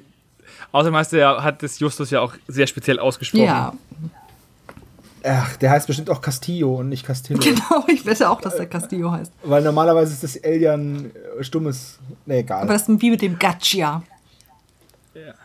Im Genau. Tomate ohne Haar. Frage Nummer drei. Im Namen welcher Scheinfirma versucht Peter auf das Grundstück des Zwölferkreises zu schleichen? Das ist eine leichte Frage. Und Also- was produzieren die vielleicht noch? Ich habe jetzt absichtlich eine falsche Antwort gegeben. Also es ist die Keksfabrik Nicholson und Olaf hat die Kassettenfabrik Nickelodeon. Ich glaube, du nimmst hab das ich Ganze. Ich habe das nicht geschrieben. Ich glaub- habe das richtig geschrieben. ich ich habe die. Kassettenfabrik Nickelodeon geschrieben. Ich, ich äh, glaube, du nimmst das nicht ernst, das Quiz. Ach, wie kommen Sie denn darauf? Ach, Doktor? verlieren ist doch keine Schande. Solange ich dabei unterhalte, kann ich auch verlieren. Frage Nummer 4. Was sind die Titel der Bücher, die auf Bentleys Tisch liegen? Also, wir haben, erst schreibt Olaf nur Hexerei und Voodoo. Dann eine längere Pause und dann schreibt er Hexerei, Volksheilkunde und Magie sowie Voodoo, Rituale und Realität, was richtig ist, was aber den Verdacht nahelegt, dass er geschummelt hat. Wieso? Naja, also Naja, die, nein, nein, ich habe also um in Dr. Knobels Denke das Ganze zu, zu machen. Ähm, der Titel heißt, glaube ich, einfach nur Voodoo und das andere ist der Untertitel. Wow, du bist ja spitzfindiger als ich. Ja, Das ist schon gelernt von den Besten wahrscheinlich. Sebastian hat auch Voodoo, Rituale und Realität und Hexerei, Volksheilkunde und Magie. Ich habe erst Tom? mit Magie angefangen, aber Tom hat ähm, nur ein Buch. Nein, ich hab, Sind aber das sind zwei? drei Bücher. Das ist mit Komma getrennt, das sind drei Titel. Ach so, ach so. Ich dachte, das wäre ein einziges Buch, was umfassend die Themen erörtert, nämlich unsere gefiederten Freunde. sie, sind, sie sind an unserer Seite, wie ich den Nat Nacktputzwettbewerb gewann von S. Norris. Ein klarer Und, Sieg. Ka und Kari hat geschrieben, ähm, die singende Schlange, Staubsaugen für Anfänger und Spaß mit falschen Bärten.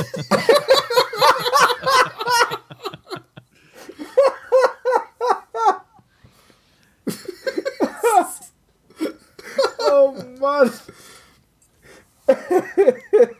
Ja, stimmt doch, oder? Ja, ja. Das, äh, mein ist falsch. Also, So, kommen wir zur letzten Frage. Und zwar, von welchem Land war denn Eugenie Kaiserin? Ihr seid heute ganz schön Mac. Nur die Kari äh, nimmt das Quiz hier ernst und hat, und hat mit, mit Frankreich äh, die richtige Antwort. Also ich habe, wenn ich es richtig recherchiert habe, war das die Frau von Napoleon III. Und natürlich ist sie nicht die Königin oder Kaiserin von Phantasialand, Sebastian. Schade.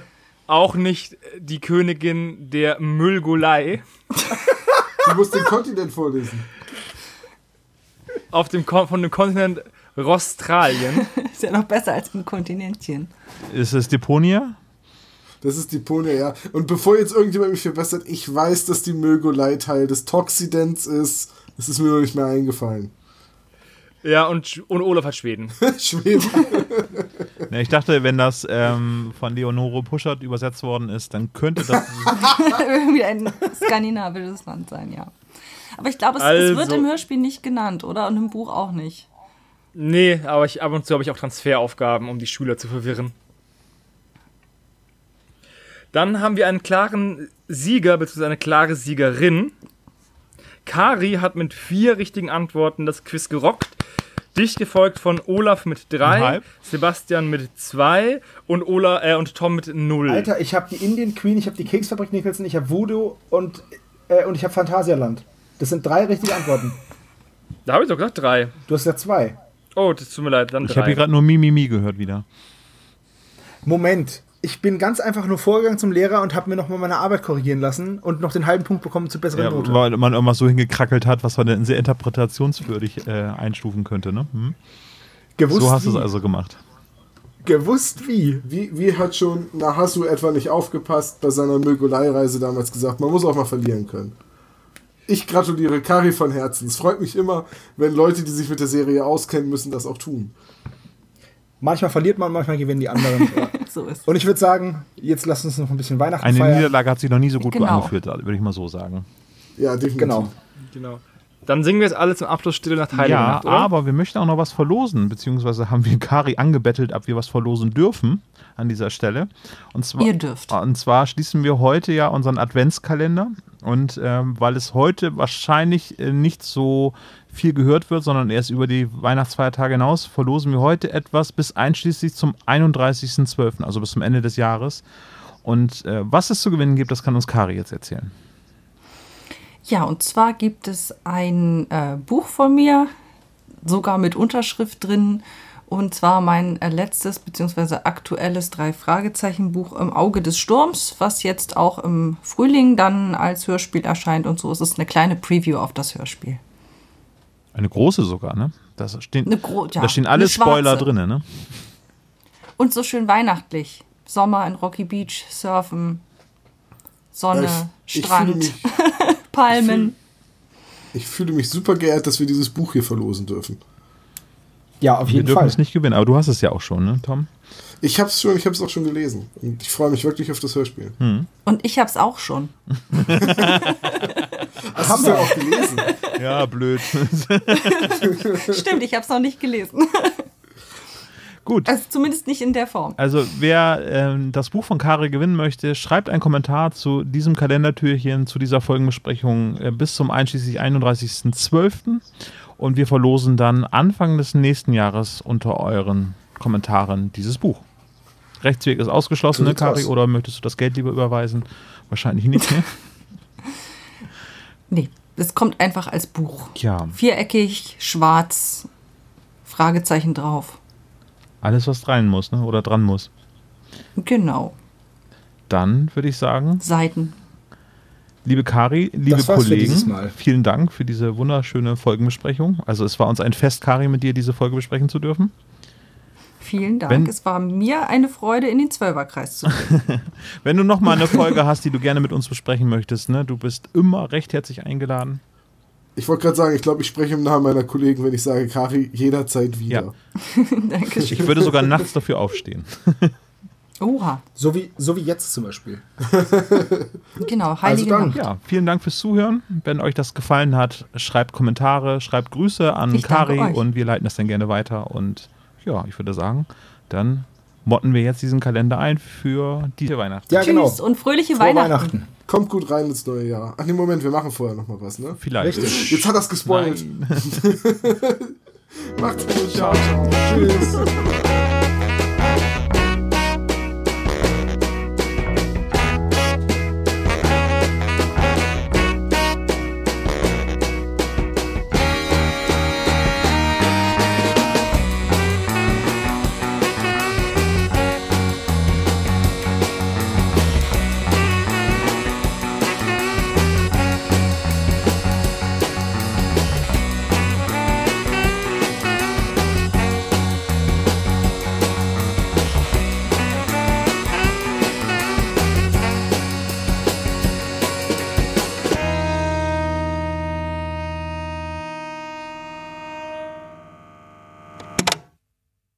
Das war der spezial gelagerte Sonderpodcast. Ihr könnt uns unterstützen und zwar auf patreon.com slash spezialgelagert oder ihr hinterlasst uns ein einmaliges Trinkgeld über paypal.me slash spezialgelagert. Dieser Podcast ist ein Hobbyprojekt und hat keine Verbindung zu Kosmos oder Europa. Wir danken Dr. Orgel, dass wir ihr Lied nicht kleinlich als unser Intro verwenden können und natürlich unserer Station Voice Heinz Kreinbaum. Ihr findet uns unter Instagram, Facebook, Twitter unter spezialgelagert oder bei YouTube als spezialgelagerter Sonderpodcast über Spotify, Deezer und iTunes. Hinterlasst uns doch gerne einen Gruß auf unseren Anrufbeantworter. Die Telefonnummer lautet 0421 175 43 43 0.